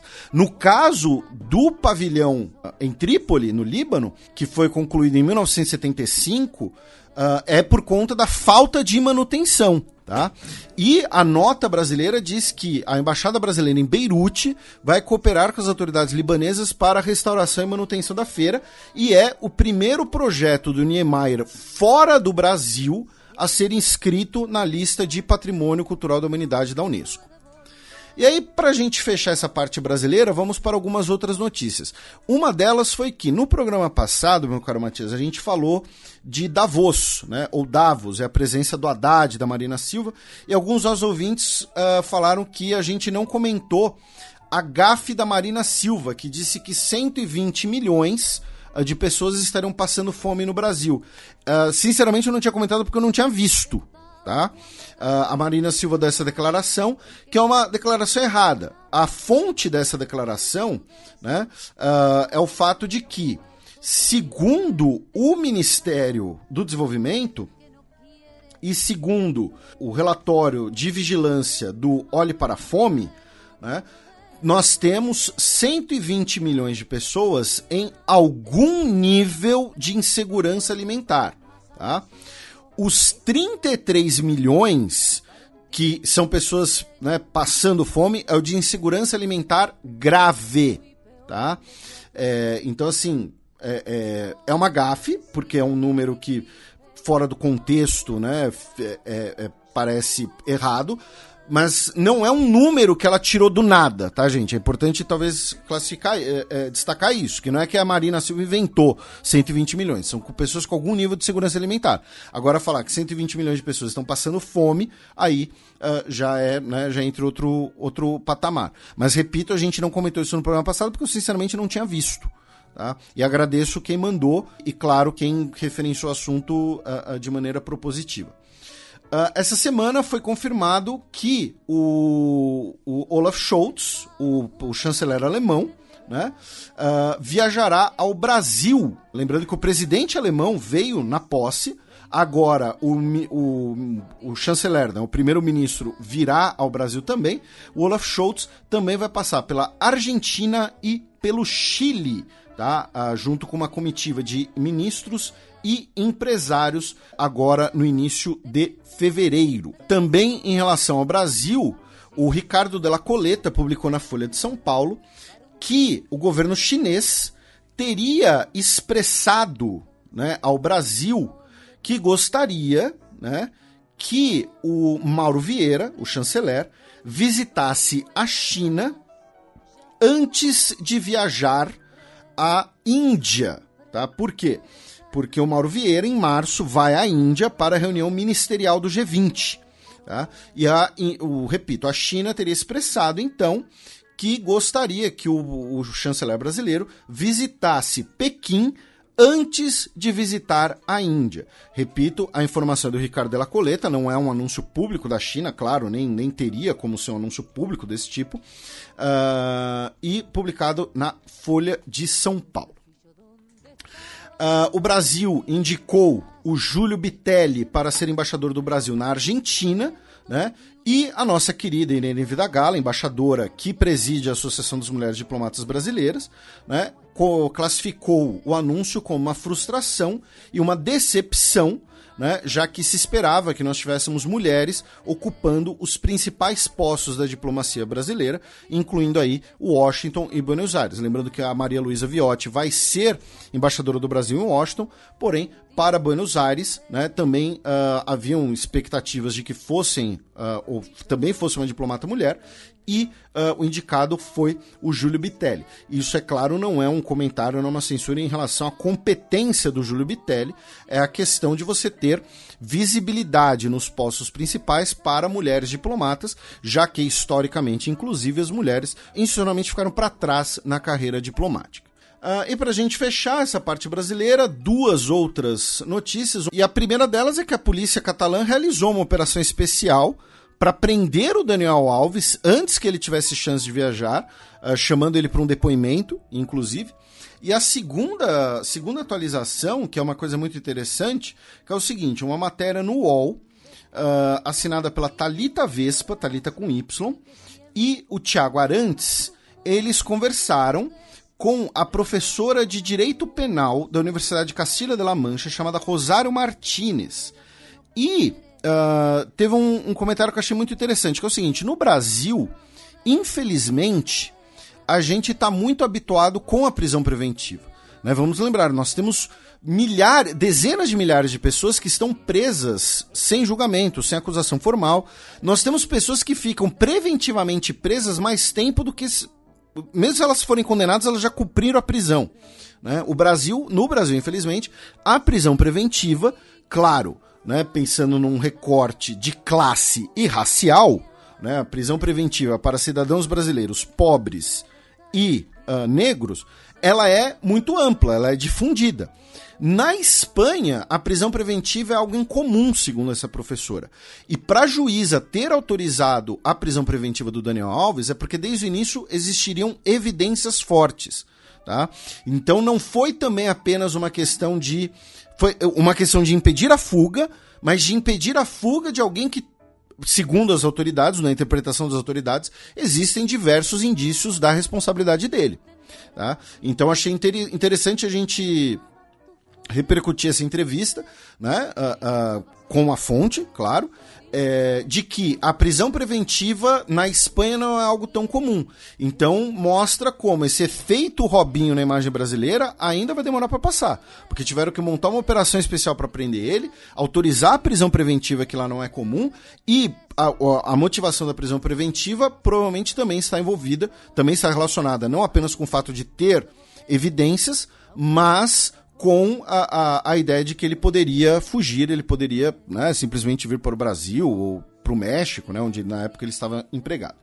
E finalmente, o Sergei Lavrov afirmou que na próxima cúpula dos BRICS, vai, realizar, vai ser realizada na África do Sul em agosto, será discutida a criação de uma moeda comum para o comércio entre os cinco países, né? ou seja, uma nova, uma outra moeda, provavelmente uma moeda virtual. Né? Aí, meu caro Matias, a gente sai do Brasil e vamos fazer um breve, um breve giro pela nossa quebrada, não tem tantas notícias assim, começando pela própria Argentina, né? Com um outro comentário, né, do Alberto Fernandes. Uh, o Alberto Fernandes, ao comentar os eventos né, no Brasil do dia 8 de janeiro e também os eventos uh, no Peru, ele deu uma entrevista exclusiva à nossa querida Silvia Colombo, no, na residência de Olivos, e ele disse que as Forças Armadas Argentinas hoje têm um compromisso com a institucionalidade. Então, ele fez esse comentário, né, sobre comentando os eventos, e a Silva Colombo perguntou se o Alberto Fernandes será candidato nas próximas eleições. Ele disse que, se acharem que posso ser o candidato, posso ser, ou qualquer uma de nossas lideranças. É, lembrando que as intenções de voto atualmente para o Alberto Fernandes estão abaixo de 15%. É, pois é, e tem a possibilidade de que seja o Sérgio Massa, que você é. né, citou anteriormente, uh, um candidato massa. Né? Ele uh, que já foi candidato. Ele que já foi candidato. Perdeu para o Macri, Sim, justamente. É, não, não foi para o segundo turno, né? Não ficou, foi. Ele, ficou, ele foi o terceiro mais votado. Para o segundo turno foi o Macri e o Daniel Scioli, que é o atual é, embaixador em Brasília. E o Alberto Fernandes disse: a única coisa que não quero é que Macri ou qualquer um do seu círculo vençam. Tá? Macri e o que ele representa é o oposto do que fizemos. Tá? Uh, então, ele, né, quando ele fala todo o seu círculo, quer dizer, está falando especialmente do, do Horácio Larreta, né, que é o, uh, uh, o governador de, de, de, Buenos Aires. Da cidade de Buenos Aires. Da cidade de Buenos Aires. É, é o chefe de governo. Né? Chefe de governo de Buenos Aires, que é o possível, outro possível candidato uh, da, da chapa do Macri. Que seguindo a trajetória do próprio Macri, que também foi desse posto para a presidência da nação. Da Argentina, nós vamos para o Peru, meu caro Matias. Começando pelo fato de que no final de semana, as autoridades fecharam Machu Picchu para visitação, alegando motivos de segurança uh, de maneira indefinida. Tá? Machu Picchu está uh, fechada de maneira indefinida e a malha rodoviária Inca também. Isso começou no último final de semana. Aí, uh, também no final de semana, nós tivemos uh, quase 200 pessoas detidas, incluindo uma invasão policial do campus da Universidade San Marcos. Tá? É... Que é uma das instituições mais antigas de ensino das Américas, né? fundada ali em meados do século XVI para quem acompanha o futebol sul-americano, é a instituição que dá origem ao Clube Universitário de Deportes, que é o maior campeão peruano e foi finalista da Libertadores em 1972. E o que pegou, assim, que foi chocante, é que um tanque foi utilizado para invadir esse campus. É, e aí, né, ainda por cima tivemos aí esse, esse número de quase 200 pessoas presas no final de semana. Aí, no início da semana, tá, na segunda-feira, a Dina Bularte, né, a presidente, disse que os protestos estão dando já deram prejuízo de mais de um bilhão de dólares ao país, que o Peru está sangrando por culpa do Castilho, lembrando que ela era vice do Castilho, é. né? É, é, e uh, pediu trégua nos protestos, tá? E, e ela também numa conferência de imprensa é, para jornalistas estrangeiros, é, meio jogou né, o departamento de Puno contra o resto do Peru, né, dizendo que Puno não, não é Peru. É, textualmente, é, foi essa a declaração dela. É, é então Puno uhum. vai ser parte da Bolívia, então agora é isso? Uh, e falando em Puno, justamente, né? Lembrando que Puno é onde fica o Titicaca, né? Sim, do lado peruano. Do lado peruano. Né? Uh, o, na quarta-feira, né, o governo da Dina Bularte anunciou uma intervenção militar de pelo menos 10 dias na região, né, com envio de tropas do exército para a região de Puno. Tá? No dia 26, nós tivemos uma entrevista do embaixador peruano no Brasil, o Rômulo Acúrio, uh, falando que antecipar a eleição é a única saída para a crise, e esse anúncio veio hoje, tá? A Dina Bularte. Lembrando, a eleição peruana já havia sido antecipada para abril de 2024. Agora, a Dina Bularte fez um outro pedido por Congresso para que a eleição seja antecipada para dezembro de 23, ou seja, daqui a 11 meses. Tá? Lembrando que a eleição, originalmente, o, vamos lembrar, tá, gente? O Pedro Castilho foi eleito, tipo, ontem. É. Tá? A próxima eleição peruana deveria ser em abril de 26. Ele mal ficou um ano no cargo, né? Pouco mais de um ano, né? Aí de abril de 26 foi para abril de 24 e agora ela propôs que venha para dezembro de 23, tá? Hoje também tivemos o anúncio de mais mortes no Peru, tá? Uh, os protestos então já somam pelo menos 55 pessoas mortas. E outras duas notícias, tá? Em relação ao Peru, meu caro Marcos. Três, eu tenho uma. Também. Ah, tá. Uma delas, um grupo do Peru Libre, né? Que era o partido do Pedro Castilho e da Dina Bularte, é, apresentou uma moção de é, destituição da Dina Bularte por incapacidade moral. Aquele mecanismo de, de impeachment do Peru que a gente já considerou aqui que é bizarro, porque você pode fazer isso em qualquer situação. A outra notícia é que o Peru uh, convocou de volta o seu embaixador na, em Honduras, tá? já que o governo hondurenho, que é uh, de esquerda, né, uh, classificou a violência no Peru como inaceitável né, uh, e dizendo que o, a presidente Xiomara Castro, na CELAC, tá, em Buenos Aires, ela disse que a presidência da Dina Bularte é consequência de um golpe né, e que exigem a soltura imediata do Pedro Castilho.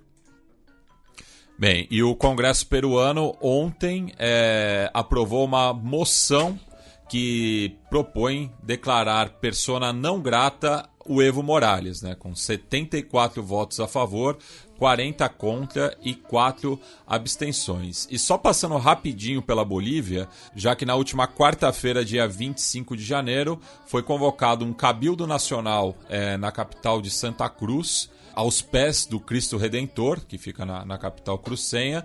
Só que o detalhe, né, o nome Cabildo Nacional, só que só se viam bandeiras do departamento de Santa Cruz.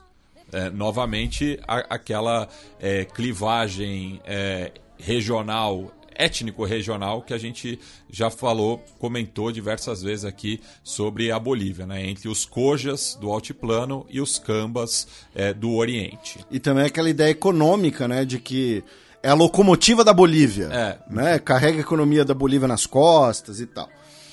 Ah, aí a gente vai pra Venezuela, meu cara. Na verdade, a gente vai pro Quênia, mas é ligado com a Venezuela. Por quê?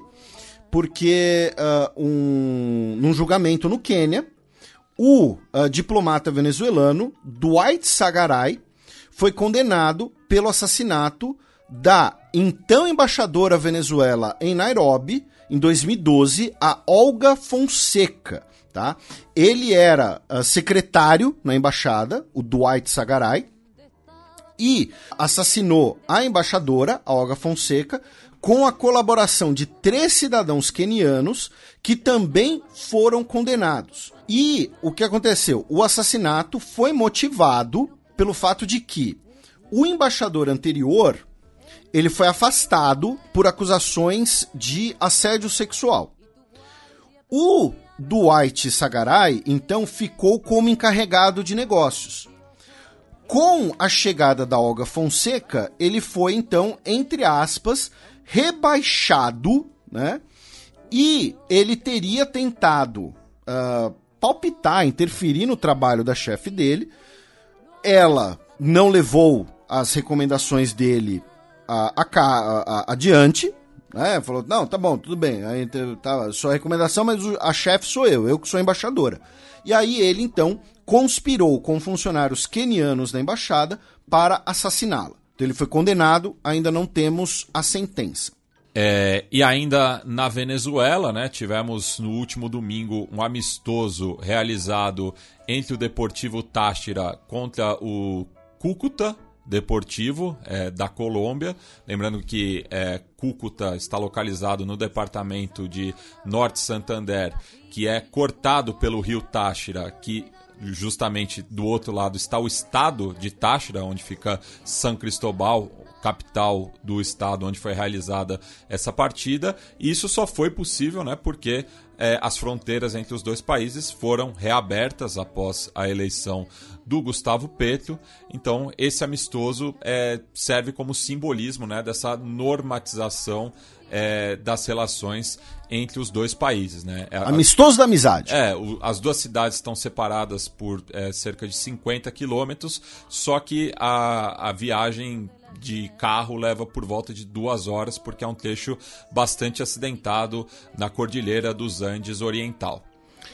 Ah, da Venezuela, vamos para El Salvador, já que. ah, ah, não, esquece, isso aqui é outra entrevista. Vai lá. E da Venezuela, meu caro Matias, nós vamos para o Haiti, tá? Onde ah, manifestações contra né, o, o governo e contra as gangues ganharam muito corpo nos últimos dias, porque pelo menos 10 policiais haitianos foram mortos pelas gangues incluindo ah, imagens muito violentas dos corpos dos policiais sendo intencionalmente abandonados nas ruas. Tá? As gangues pegaram os restos mortais das pessoas e colocaram no meio da rua. Tá? E aí um outro grupo armado que é formado por ex-policiais, é o que no cenário brasileiro a gente chamaria de milícia, né? realizou uma operação, uma contraofensiva, digamos assim, e muitos policiais em serviço se juntaram às manifestações contra o governo e contra a violência das gangues. Então, em, em bom português, o Haiti está ficando há, há, há muito pouco está ficando a uma desinteligência de uma guerra civil deflagrada. Tá? Porque estamos falando de diversos grupos armados com bandeiras diferentes em confronto aberto. Tá? Segundo a, uma ONG de direitos humanos que foi ouvida pela agência France Press, é, desde julho de 2021 foram uh, 78 policiais uh, mortos pelas gangues no país. Bem, excepcionalmente não teremos a coluna da professora Vivian Almeida nesta semana, então passemos para o segundo bloco do Giro de Notícias. Que siempre acompañaba tus momentos de viudez.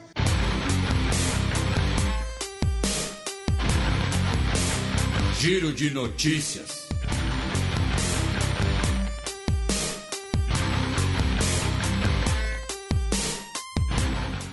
Bem, teremos aqui um blocão de notícias de ontem, quinta-feira, dia 26 de janeiro. Avião de combate congolês é atingido por míssel de Ruanda. Ruanda acusa né, a Força Aérea Congolesa da República Democrática do Congo de ter violado o seu espaço aéreo né, com uh, um avião, né, um avião de ataque, o Sukhoi 25. Ele foi alvo de um disparo de um míssil antiaéreo. O míssil uh, explodiu perto do avião, danificou ele, porém uh, não foi abatido. Tá? O avião conseguiu pousar e, e tudo mais. Ruanda disse que foi uma ação defensiva né, contra a violação do seu espaço aéreo. Lembrando que Ruanda é a principal financiadora do grupo rebelde M23 que opera no leste do Congo. E também. E o espaço aéreo de Ruanda é bem reduzido. Né? É, pois é. é Qualquer erro você. Exatamente. Era, é, é, seria muito mais plausível um avião de Ruanda violar o espaço aéreo dos vizinhos. Né? E uh, também na República Democrática do Congo, uh, um ataque das Forças Democráticas Aliadas, que é um grupo que tem sua origem em Uganda, né, e é um grupo jihadista, é, realizou um ataque uh, dentro da República Democrática do Congo, na vila de Makuve, que deixou pelo menos 24 pessoas mortas, justamente na região de Beni, que a gente já citou aqui algumas vezes. Uh, em Camarões, o jornalista Martinez Zogo foi sequestrado e morto, tá, numa situação extremamente brutal. Ele que uh, era um dos principais denunciadores de casos de corrupção no seu país. Né? Denunciadores, não sei se a palavra está certa, denunciantes, né? acho que é melhor. Né? Uh, ele repercutiu diversos episódios de corrupção no seu programa de rádio e foi raptado e morto, infelizmente. Na Nigéria, o país anunciou uh, um novo porto de águas profundas em Lagos, tá, financiado pela China, né, o porto de Lekki, Lekki com dois Ks, L-E-K-K-I, se não era Lek, né, que nem no Rio de Janeiro. Uh, e, e Lagos, apesar do nome, é uma cidade costeira. Isso, Lagos fica no oceanos. É. e o presidente Muhammadu Buhari estava na, na cerimônia, né? lembrando que em breve teremos eleições nigerianas. O Buhari, entretanto, não é uh, candidato. Também na Nigéria, um ataque à bomba no norte, né? Uh, na região de Rukubi, tá? É uma região onde o Boko Haram já chegou a operar bastante. Uma bom, um bomba deixou 25 pastores mortos. E para a gente fechar esse, esse nosso outro mini giro uh, africano, o Guardian fez uma matéria uh, interessante porque uh, uma DJ keniana, a Emma Inzioka, né, cujo nome artístico é Coco M, ela tem feito diversas denúncias sobre uh, os perrengues dela conseguir se apresentar na Europa, conseguir os vistos e tudo mais, acusando né, as autoridades uh, uh, europeias de discriminação. E esse é o tipo de acusação que se vê muito em relação a artistas africanos e latino-americanos também, né? De muitas vezes não conseguirem se apresentar em grandes centros, terem problemas em grandes centros. Eu recomendo a leitura da matéria, especialmente para quem for do, do, do meio artístico. Estados Unidos pedem que ex-presidentes busquem arquivos sigilosos. Pois é, o que, que aconteceu, né? Primeiro acharam os documentos na casa do Trump. Depois documentos na casa do Joe Biden de quando ele era vice-presidente. agora acharam documentos sigilosos na casa do Mike Pence, o ex-vice-presidente do Donald Trump. Né, Daqui a pouco vão Vai achar. chegar no Jimmy Carter. Exatamente, vai chegar assim, a gente vai saber tudo sobre a guerra do Vietnã na, na casa do Jimmy Carter. Né? Ah, ah, vai Jimmy. Carter que é, vai fazer 99 anos em outubro. Você acabou de zicar ele. Não queria falar nada, mas você acabou de zicar ele. É, então, assim, o, o- as, as minutas lá de, de reunião do, do Jimmy Carter com gás ou essas coisas, tá tudo lá na casa dele. Então va- va- va- vamos lá primeiro. Né? Senão o Matias Spector vai pegar tudo e vai publicar lá. É, Isso aqui é um elogio pro seu Matias Spector, tá? Antes que alguém, antes que alguém queira levar pro, pro outro lado. Ah, então, mas né, o- os arquivos nacionais dos Estados Unidos solicitaram que os ex-presidentes e ex-vice-presidentes né, ah, busquem aí nas suas residências se eles não levaram nada, né, se eles não levaram assim por engano, se não tem umas coisas lá. O Bill Clinton não, Bill Clinton queimou tudo. Bill Clinton se livrou de todas as evidências. Ali no final dos anos 90, qualquer BO que ele tinha, É. ele já. Ele queimou com um charuto. Mas não tragou. mas não tragou. É, então, mais uma nova leva de documentos sigilosos né, ah, encontrados na casa de, de, de, de um ex-mandatário ou vice-mandatário dos Estados Unidos. Ah, o governo dos Estados Unidos também anunciou que, caso seja confirmado que o ex-piloto da Força Aérea, Daniel Dugan, ah, seja condenado né, por ter ah, treinado pilotos chineses, as propriedades dele podem ser inclusive confiscadas. Tá? Ele que tem duas grandes propriedades na Austrália, onde ele também tem cidadania. Ele tem propriedades na Tasmânia. Tá? Ele tem uma casa ali na beira da praia, ali, digna de, de Charlie Harper, e, e ele pode ter as propriedades confiscadas. Ah, o Jorge Santos, né, o deputado mitômano, ele retificou né, parte das suas contas de campanha para tentar responder pelos, pelas doações de 500 mil dólares que estão aí meio esquisitas. E ele, ele deu um tapa na cara das autoridades, né? Porque você tem lá um limite né, de, de, de doação individual que você não precisa declarar. E ele fez um monte de pequenas doações, sabe? É, é, várias mini doações ali de, de 100, de 99 dólares, acho. E, enfim, ele retificou as contas para tentar se livrar da principal acusação judicial contra ele. Né? Ele que é muito pressionado pelas suas mentiras em série, sobre sua família, sobre o 9-11. Ah, agora ele enfrenta as acusações de hipocrisia por ser um deputado homossexual, mas conservador e que ah, participou de, uma, de um desfile de drag queens em Niterói em 2007. Né? Não, e, e você falou de doação, também descobriram é, que ele desviou é, dinheiro é, de uma de um crowdfunding que era para o tratamento de câncer da cachorra de um veterano sem teto. Mano, ele conseguiu mexer Assim, com tantas categorias. É, tudo, tudo, tudo que. Cara, esse cara, ele, ele, ele, ele, ele precisa de ajuda profissional. E, inclusive, na revista Piauí, o Thales Braga publicou no último dia 25 de janeiro um perfil, uma entrevista com a Eula Rochard, que é ah, uma drag queen do Rio de Janeiro, que foi a pessoa que primeiro publicou sobre ah, essa competição de drag queens que o George Santos participou. E esse é o nome da matéria, tá?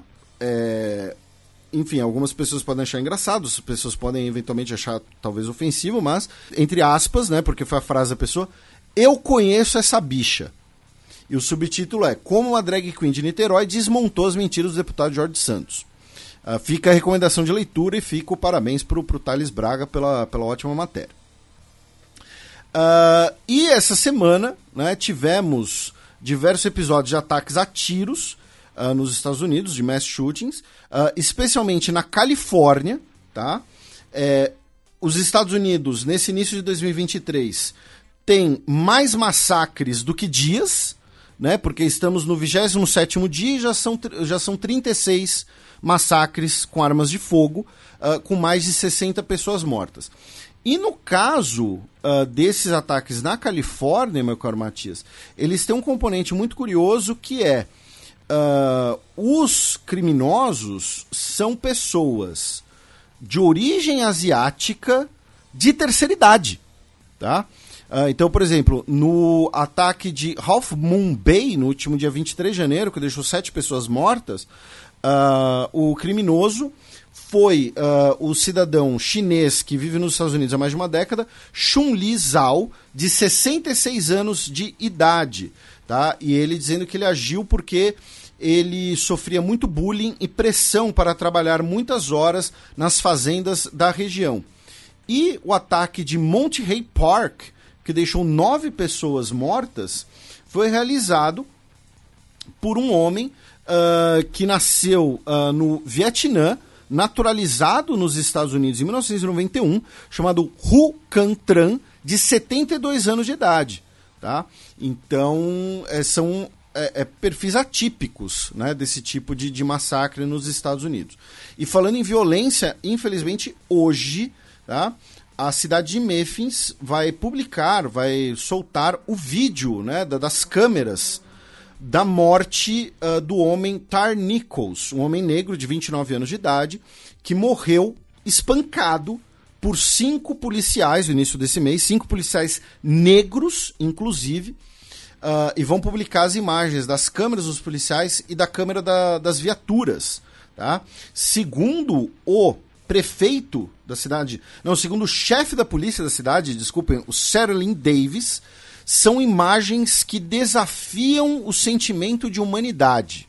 Tá?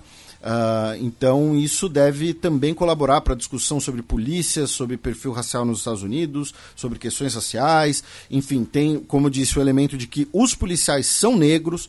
Tá? É... E, uh, ah, para a gente fechar nos Estados Unidos, uh, hoje o Joe Biden anunciou o novo, o novo chefe de staff da Casa Branca tá? será o Jeff Zients, substituindo o Ron Klain, que renunciou, uh, dizendo que é necessário uh, uh, um, uma, uma renovação na liderança. E finalmente, ainda na América do Norte, o Canadá anunciou a Amira El Gawabi com um posto de consultoria, eh, um, consultivo, melhor dizendo, né, de aconselhamento. Uh, ela será, então, a consultora para combate à islamofobia dentro do gabinete do Justin Trudeau. Relatório da ONU afirma que cultivo de ópio aumentou desde que militares tomaram o poder em Myanmar. Ava. Pois é, o relatório do Escritório da ONU para Drogas e Crime afirmou que a área de plantio de papoula uh, em Myanmar aumentou 33% de 2021 para 2022. Tá?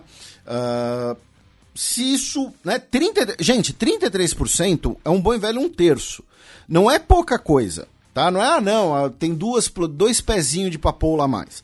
Tá? Então, assim, isso é feito para o benefício ou a conivência ou ambos de alguém. Tá? Uh, segundo o mesmo relatório, são mais de 40 mil novos hectares tá, do plantio de papoula para a produção de ópio, né, de opiáceos em geral.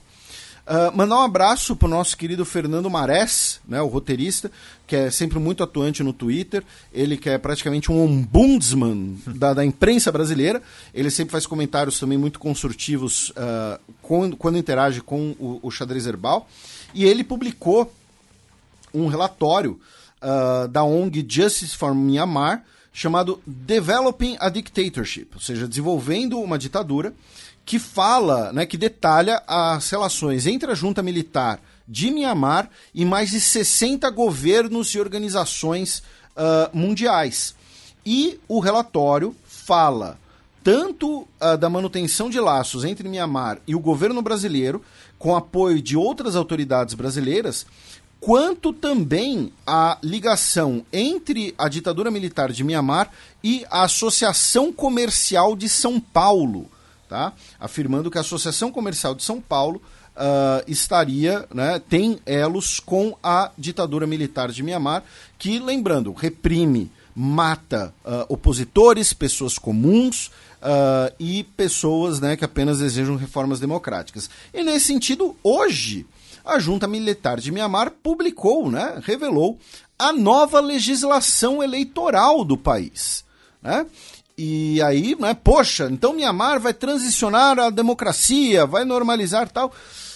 Não, a lei eleitoral de Mianmar diz basicamente que partidos e candidatos precisam ser aprovados pelos militares. Tá? É mais ou menos isso. É democracia tutelada pelos milicos. Pois é. Uh, e ali perto, meu caro Matias, nós vamos até a Índia.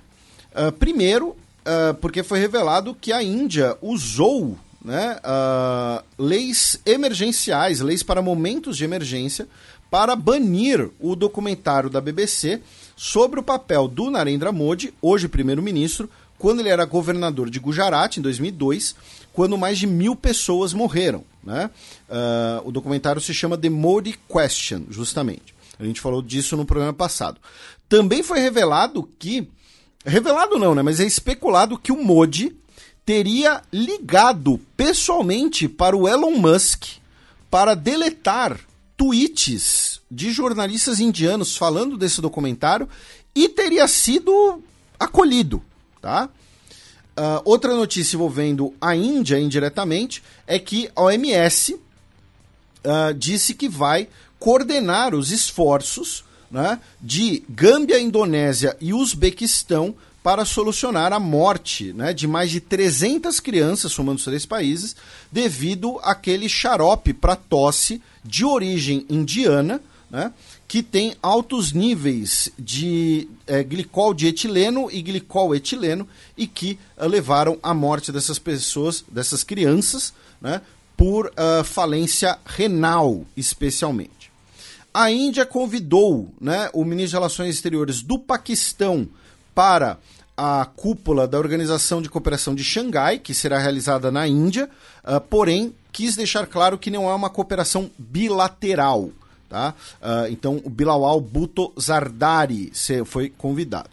E, finalmente, também na Índia, o grupo Adani, né, que é o, o conglomerado do Gautam Adami, que é um dos homens mais ricos do mundo, né, uh, o conglomerado perdeu 48 bilhões de dólares em valores nas bolsas essa semana, depois de uma acusação de uma, uh, de uma empresa de compliance dos Estados Unidos de que as contas né, do grupo Adani eram marcadas por uh, fraudes evidentes e falhas de contabilidade.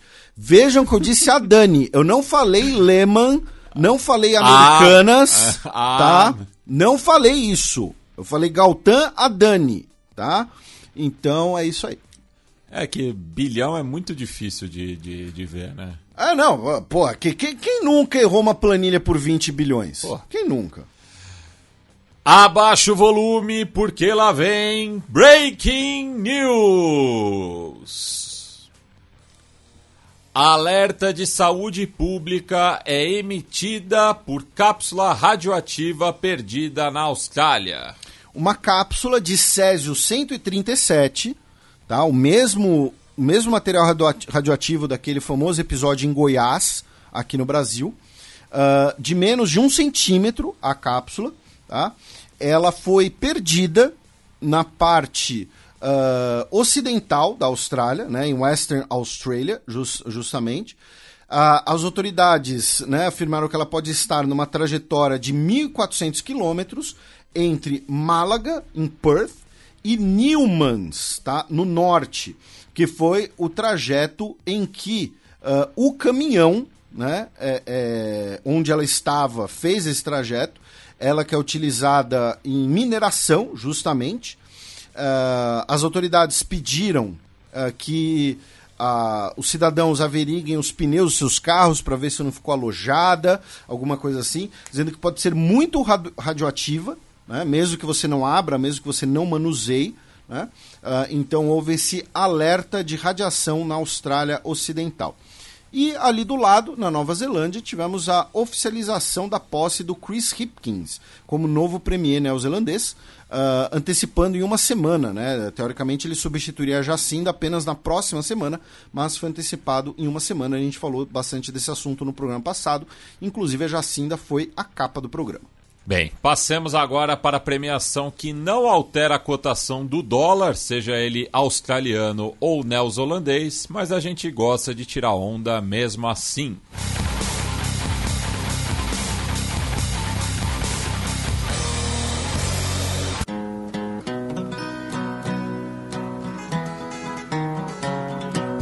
Peões. A bullet from the back of a bush took Medgar Evers' blood. Bem, Felipe, o peão isolado dessa semana vai para o país que está revivendo, né, uma das piores imagens que a gente tem no nosso subcontinente. Pois é, vai pro Peru, né? Com é tanque invadindo a universidade, é militarização da região de Puno, é a presidente falando que Puno nem Peru direito é, porque lá quem vive lá é só índio mesmo, né? Esses índios que vivem em situações primitivas, né? De, o, teve um ministro peruano lá que falou umas bobagens, é Aldo Rebelo o nome dele, acho. não, não, desculpa, não foi no Peru isso. É, então, então o isolado vai pro Peru por toda essa repressão, todo esse cenário de, de violência e, e, como você disse, a, as, né, a cena de, de tanque invadindo a universidade e tal. Então vai pro Peru. Bem, e o peão promovido vai para vai para as relações Brasil-Argentina, né, que, uh, que devem ser boas, independente do governo em questão. A gente sempre deu exemplo aqui que a primeira coisa que o Macri fez quando foi eleito foi visitar o Brasil, sendo que o Brasil era governado pela Dilma. A Dilma e o Macri, eles não devem concordar assim sobre o, o a cor do céu, sabe? É, é, e, mas são relações que devem ser boas independente do governo. Relações de Estado, né? Isso, de, de dois vizinhos uh, uh, que têm desafios em comum, tem. E, e, então, assim, você ter a, um, um memorando gigantesco como esse sendo assinado, com cooperações em diversas áreas, incluindo Antártida, sabe? É sempre muito bom, é sempre muito interessante, claro, é, é ver se isso não fica só no papel. Então, vai para as relações Brasil-Argentina. Bem, passemos agora para as dicas culturais. Shape that he's in,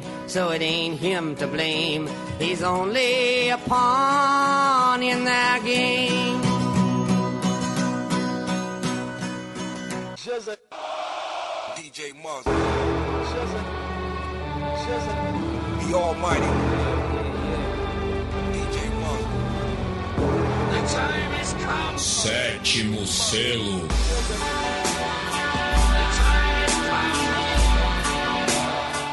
Felipe, qual que é a boa para os nossos ouvintes? Então, meu caro Matias, eu vou dar uma sugestão de filme que eu acho que eu já dei aqui, que é um filme que talvez seja um pouco difícil de encontrar, que é o filme Stalingrado, A Batalha Final.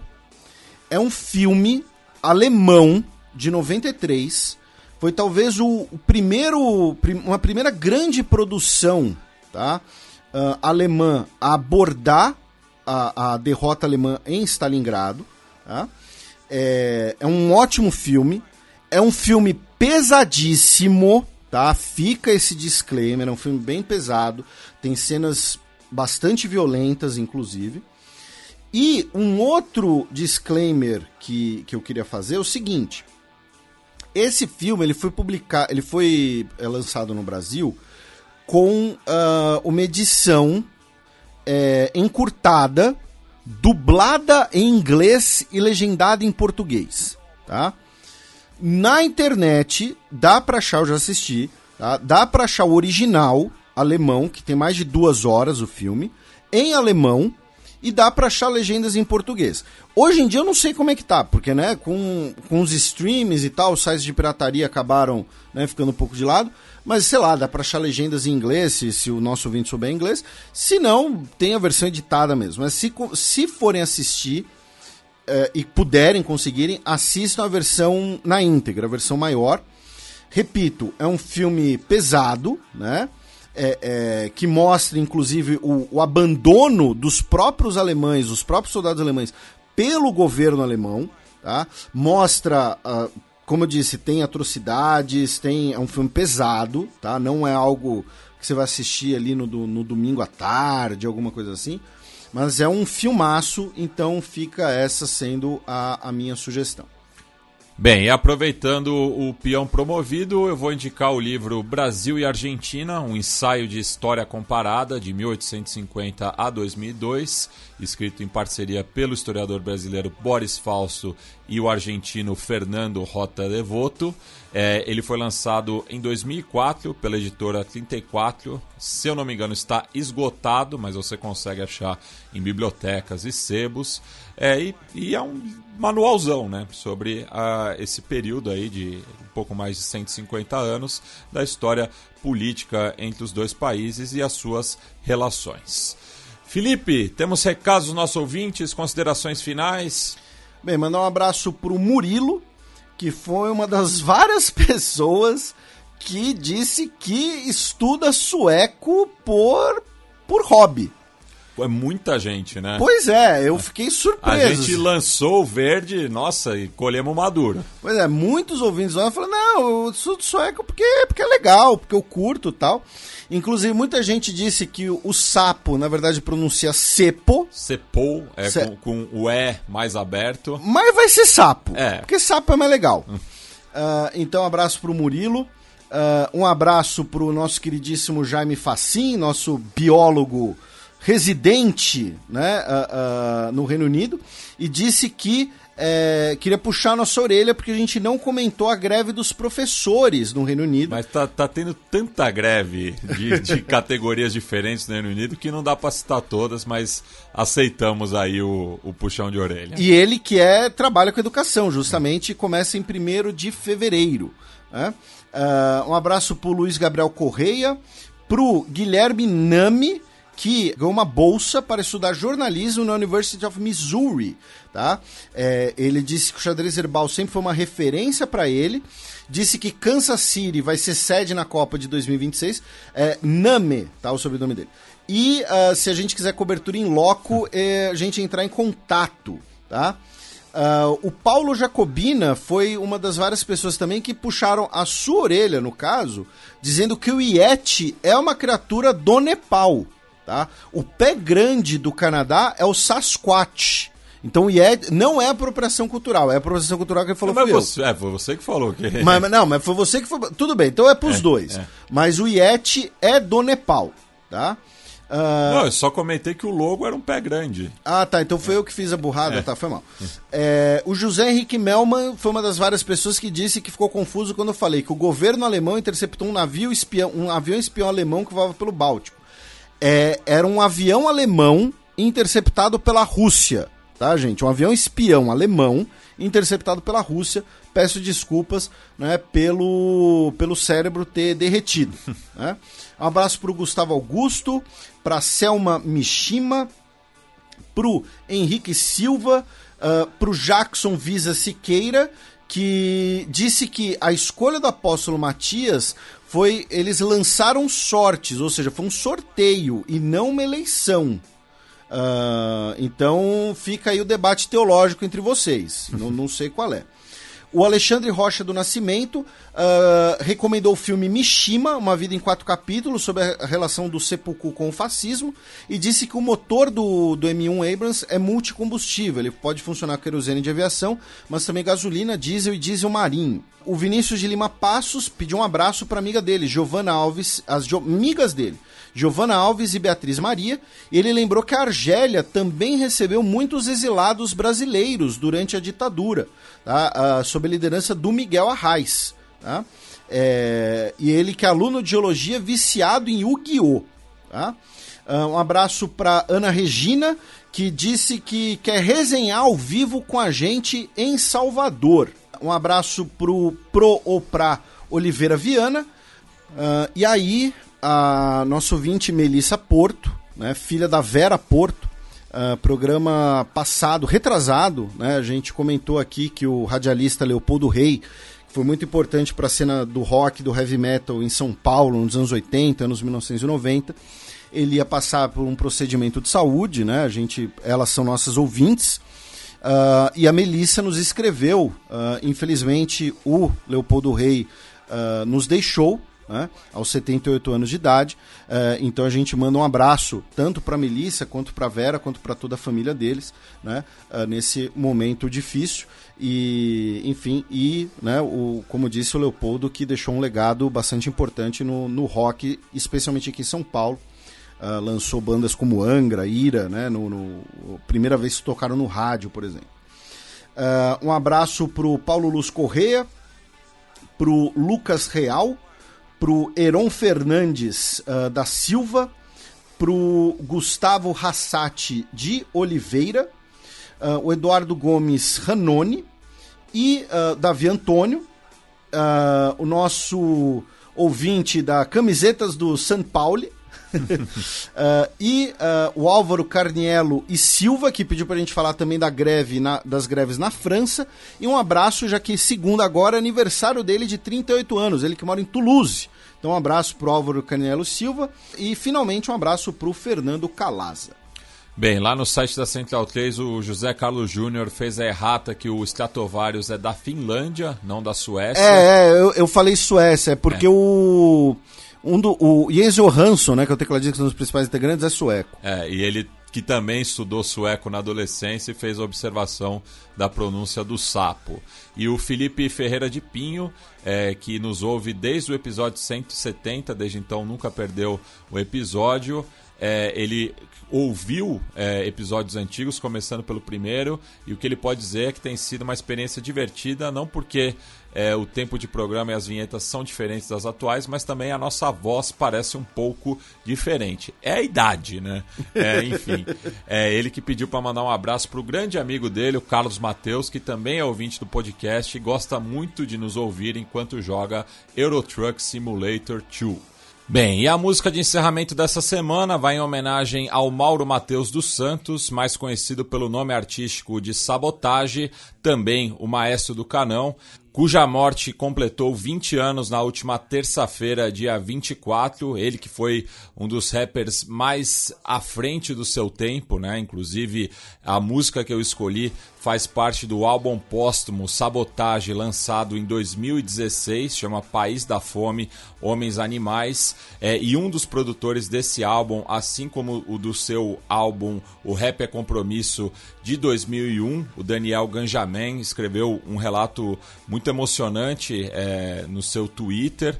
Então, quem tiver interesse, é, vai atrás ali das palavras do Ganjamin é, para é, se referir né, a, ao Sabotagem, né, que foi um dos grandes nomes do movimento hip hop no começo do século.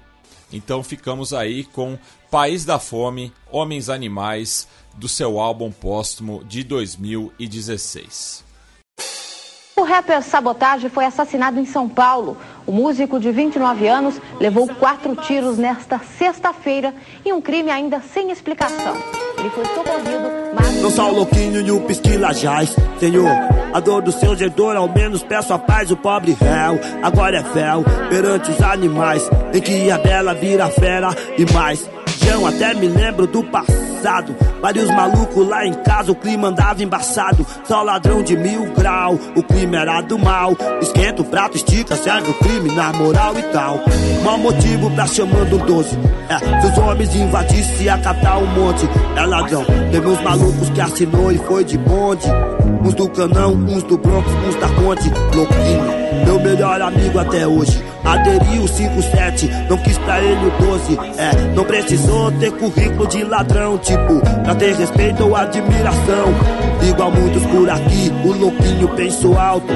Vendeu umas frutas, tomou conta de carro. Aos 12 ratatá, aos 15 quis parar. Aos 16 dizia que a branca pro crime só atrasa. Deu orgulho forte pro arrebento, nunca foi com Loki Nobres. Falava seu respeito pela ordem. Nas noites frias, na fogueira, assalto era meu tema. Pra quem nasceu na sul, sofrimento é evidência. Aqui não tem paz, aqui não tem sinceridade. Não tem nenhum filha da puta sem maldade. Necessidade na espraiada, o crime em sua porta. Também polícia, revólver, droga, caminho da roça. É óbvio que aqui as estatística me diz na miguelagem. Ou então já sabe só no sapatinho. Jamais irei da mim, eu sempre penso assim. Quem não pode errar sou eu, que se for do Zé Polvinho, na humildade posso até conseguir. Aviso em mente, oxalá nos guia aqui. permanentemente. Trap ouvinte, molha dente, às vezes complicando a gente. Só pra te fuder, liga pro take. Eu vi mais lençóis, vejo você tão de repente. Lá no Brooklyn Bronx, é, Pedrinho então tá pepi. Não gosto desse filme, o roteiro é foda, nem me liga. Ter uma vítima do crime genocida. Jogou de lá de traição, revolta, droga. Falsas amizades e as biates em sua volta. Envolvimentos com outras que ação cinematográfica. Enquadra a marca, contou cromada. Quando voltava lá pra casa, comentava. O crime, João, profissão de cão, emboscada. Quando voltava, me dizia, emboscada, dizia que o crime é sempre uma arapuca armada. Primarão que mete a cara, exposição vai em parada, vai em duas, três, cai, responsa que para várias. Quando cai, muitos deles se apavora, mata. Guerreiro que não é guerreiro, vaza, só viaja. Não gosto desse filme, o roteiro nem me liga. Ter uma vítima do crime genocida, ah não. Mãe, me dê a bênção. Eu sei que o medo não é mesmo um lugar perfeito pra guardar as horas. No Samba Brasil, aqui sem a senhora. Pra mim, tô vivendo no escuro, não faz muito tempo que o Deda foi embora e é foda. Quando eu me lembro da senhora, o medo é o Zé Polvinho. Mudam da água pro vinho, engordam os olhos, atiram e dão chapéu em si mesmo, o Pelé. Alguns espancam, cara, outros que matam mulher. Várias vezes vi na sul, não faz nenhum mês. O Guinha chegou lá em casa ligando bagana, tomou um seis. De seu citei, Maurinho, pagou de chuca, eu vi chão. Se eu descolar, quem o matou não tem perdão. Ah não, Senhor, me dê mais fé. Eu vou vivendo pelas ruas no meio de um exército. Mas olha a fé aqui no Brooklyn Sul. Vou vivendo pelos cantos, desviando dos escombros. De onde eu vim, ladrão, milhões tem filho. Nasce, pede uma vez, nove horas vai. Justiça, atitude, meu pai. Hoje a chave, segredo, eu sei, posso viver bem mais. Só não queria que o Naldinho fosse nessas. Conheceu cola, pisou lá do pó, parou na pedra. Foi tipo essas, não sei se brecha, atitude, a pressa. Foi encontrado no São Luís, alvejado, mechas. Eu percebi depois que atira, tomba, vai o jaz. A morte do Eduardo fez do louco um rapaz. O processo aponta que o sabotagem estava encontrando a redenção da vida dele através da arte. No currículo, dois discos lançados. Um deles, a trilha sonora do filme O Invasor de Gato Brant, premiada nos festivais de Boatos são boatos, quem vive é guerreiro. Tabela do canão herdeiro é o primeiro. Boatos são boatos, quem vive é guerreiro. Tabela do canão herdeiro é o primeiro. Boatos são boatos, quem vive é guerreiro. Tabela do canão herdeiro é o primeiro. Boatos são boatos, quem vive é guerreiro. Tabela do canão só vive um bom herdeiro. Ah não, Senhor, me dê mais fé. Eu vou vivendo pelas ruas no meio de um exército. Mas vá, e a paz na sua. Eu vou vivendo pelos cantos, desviando dos escombros. De onde eu vim, eu sei milhões tem filho. Nasce de uma vez, nove esporas vai. Justiça, atitude, pai. Sei, é a chave, é o segredo, eu vou viver bem mais. Pai, pai, pai, pai, pai, pai, pai, pai, pai.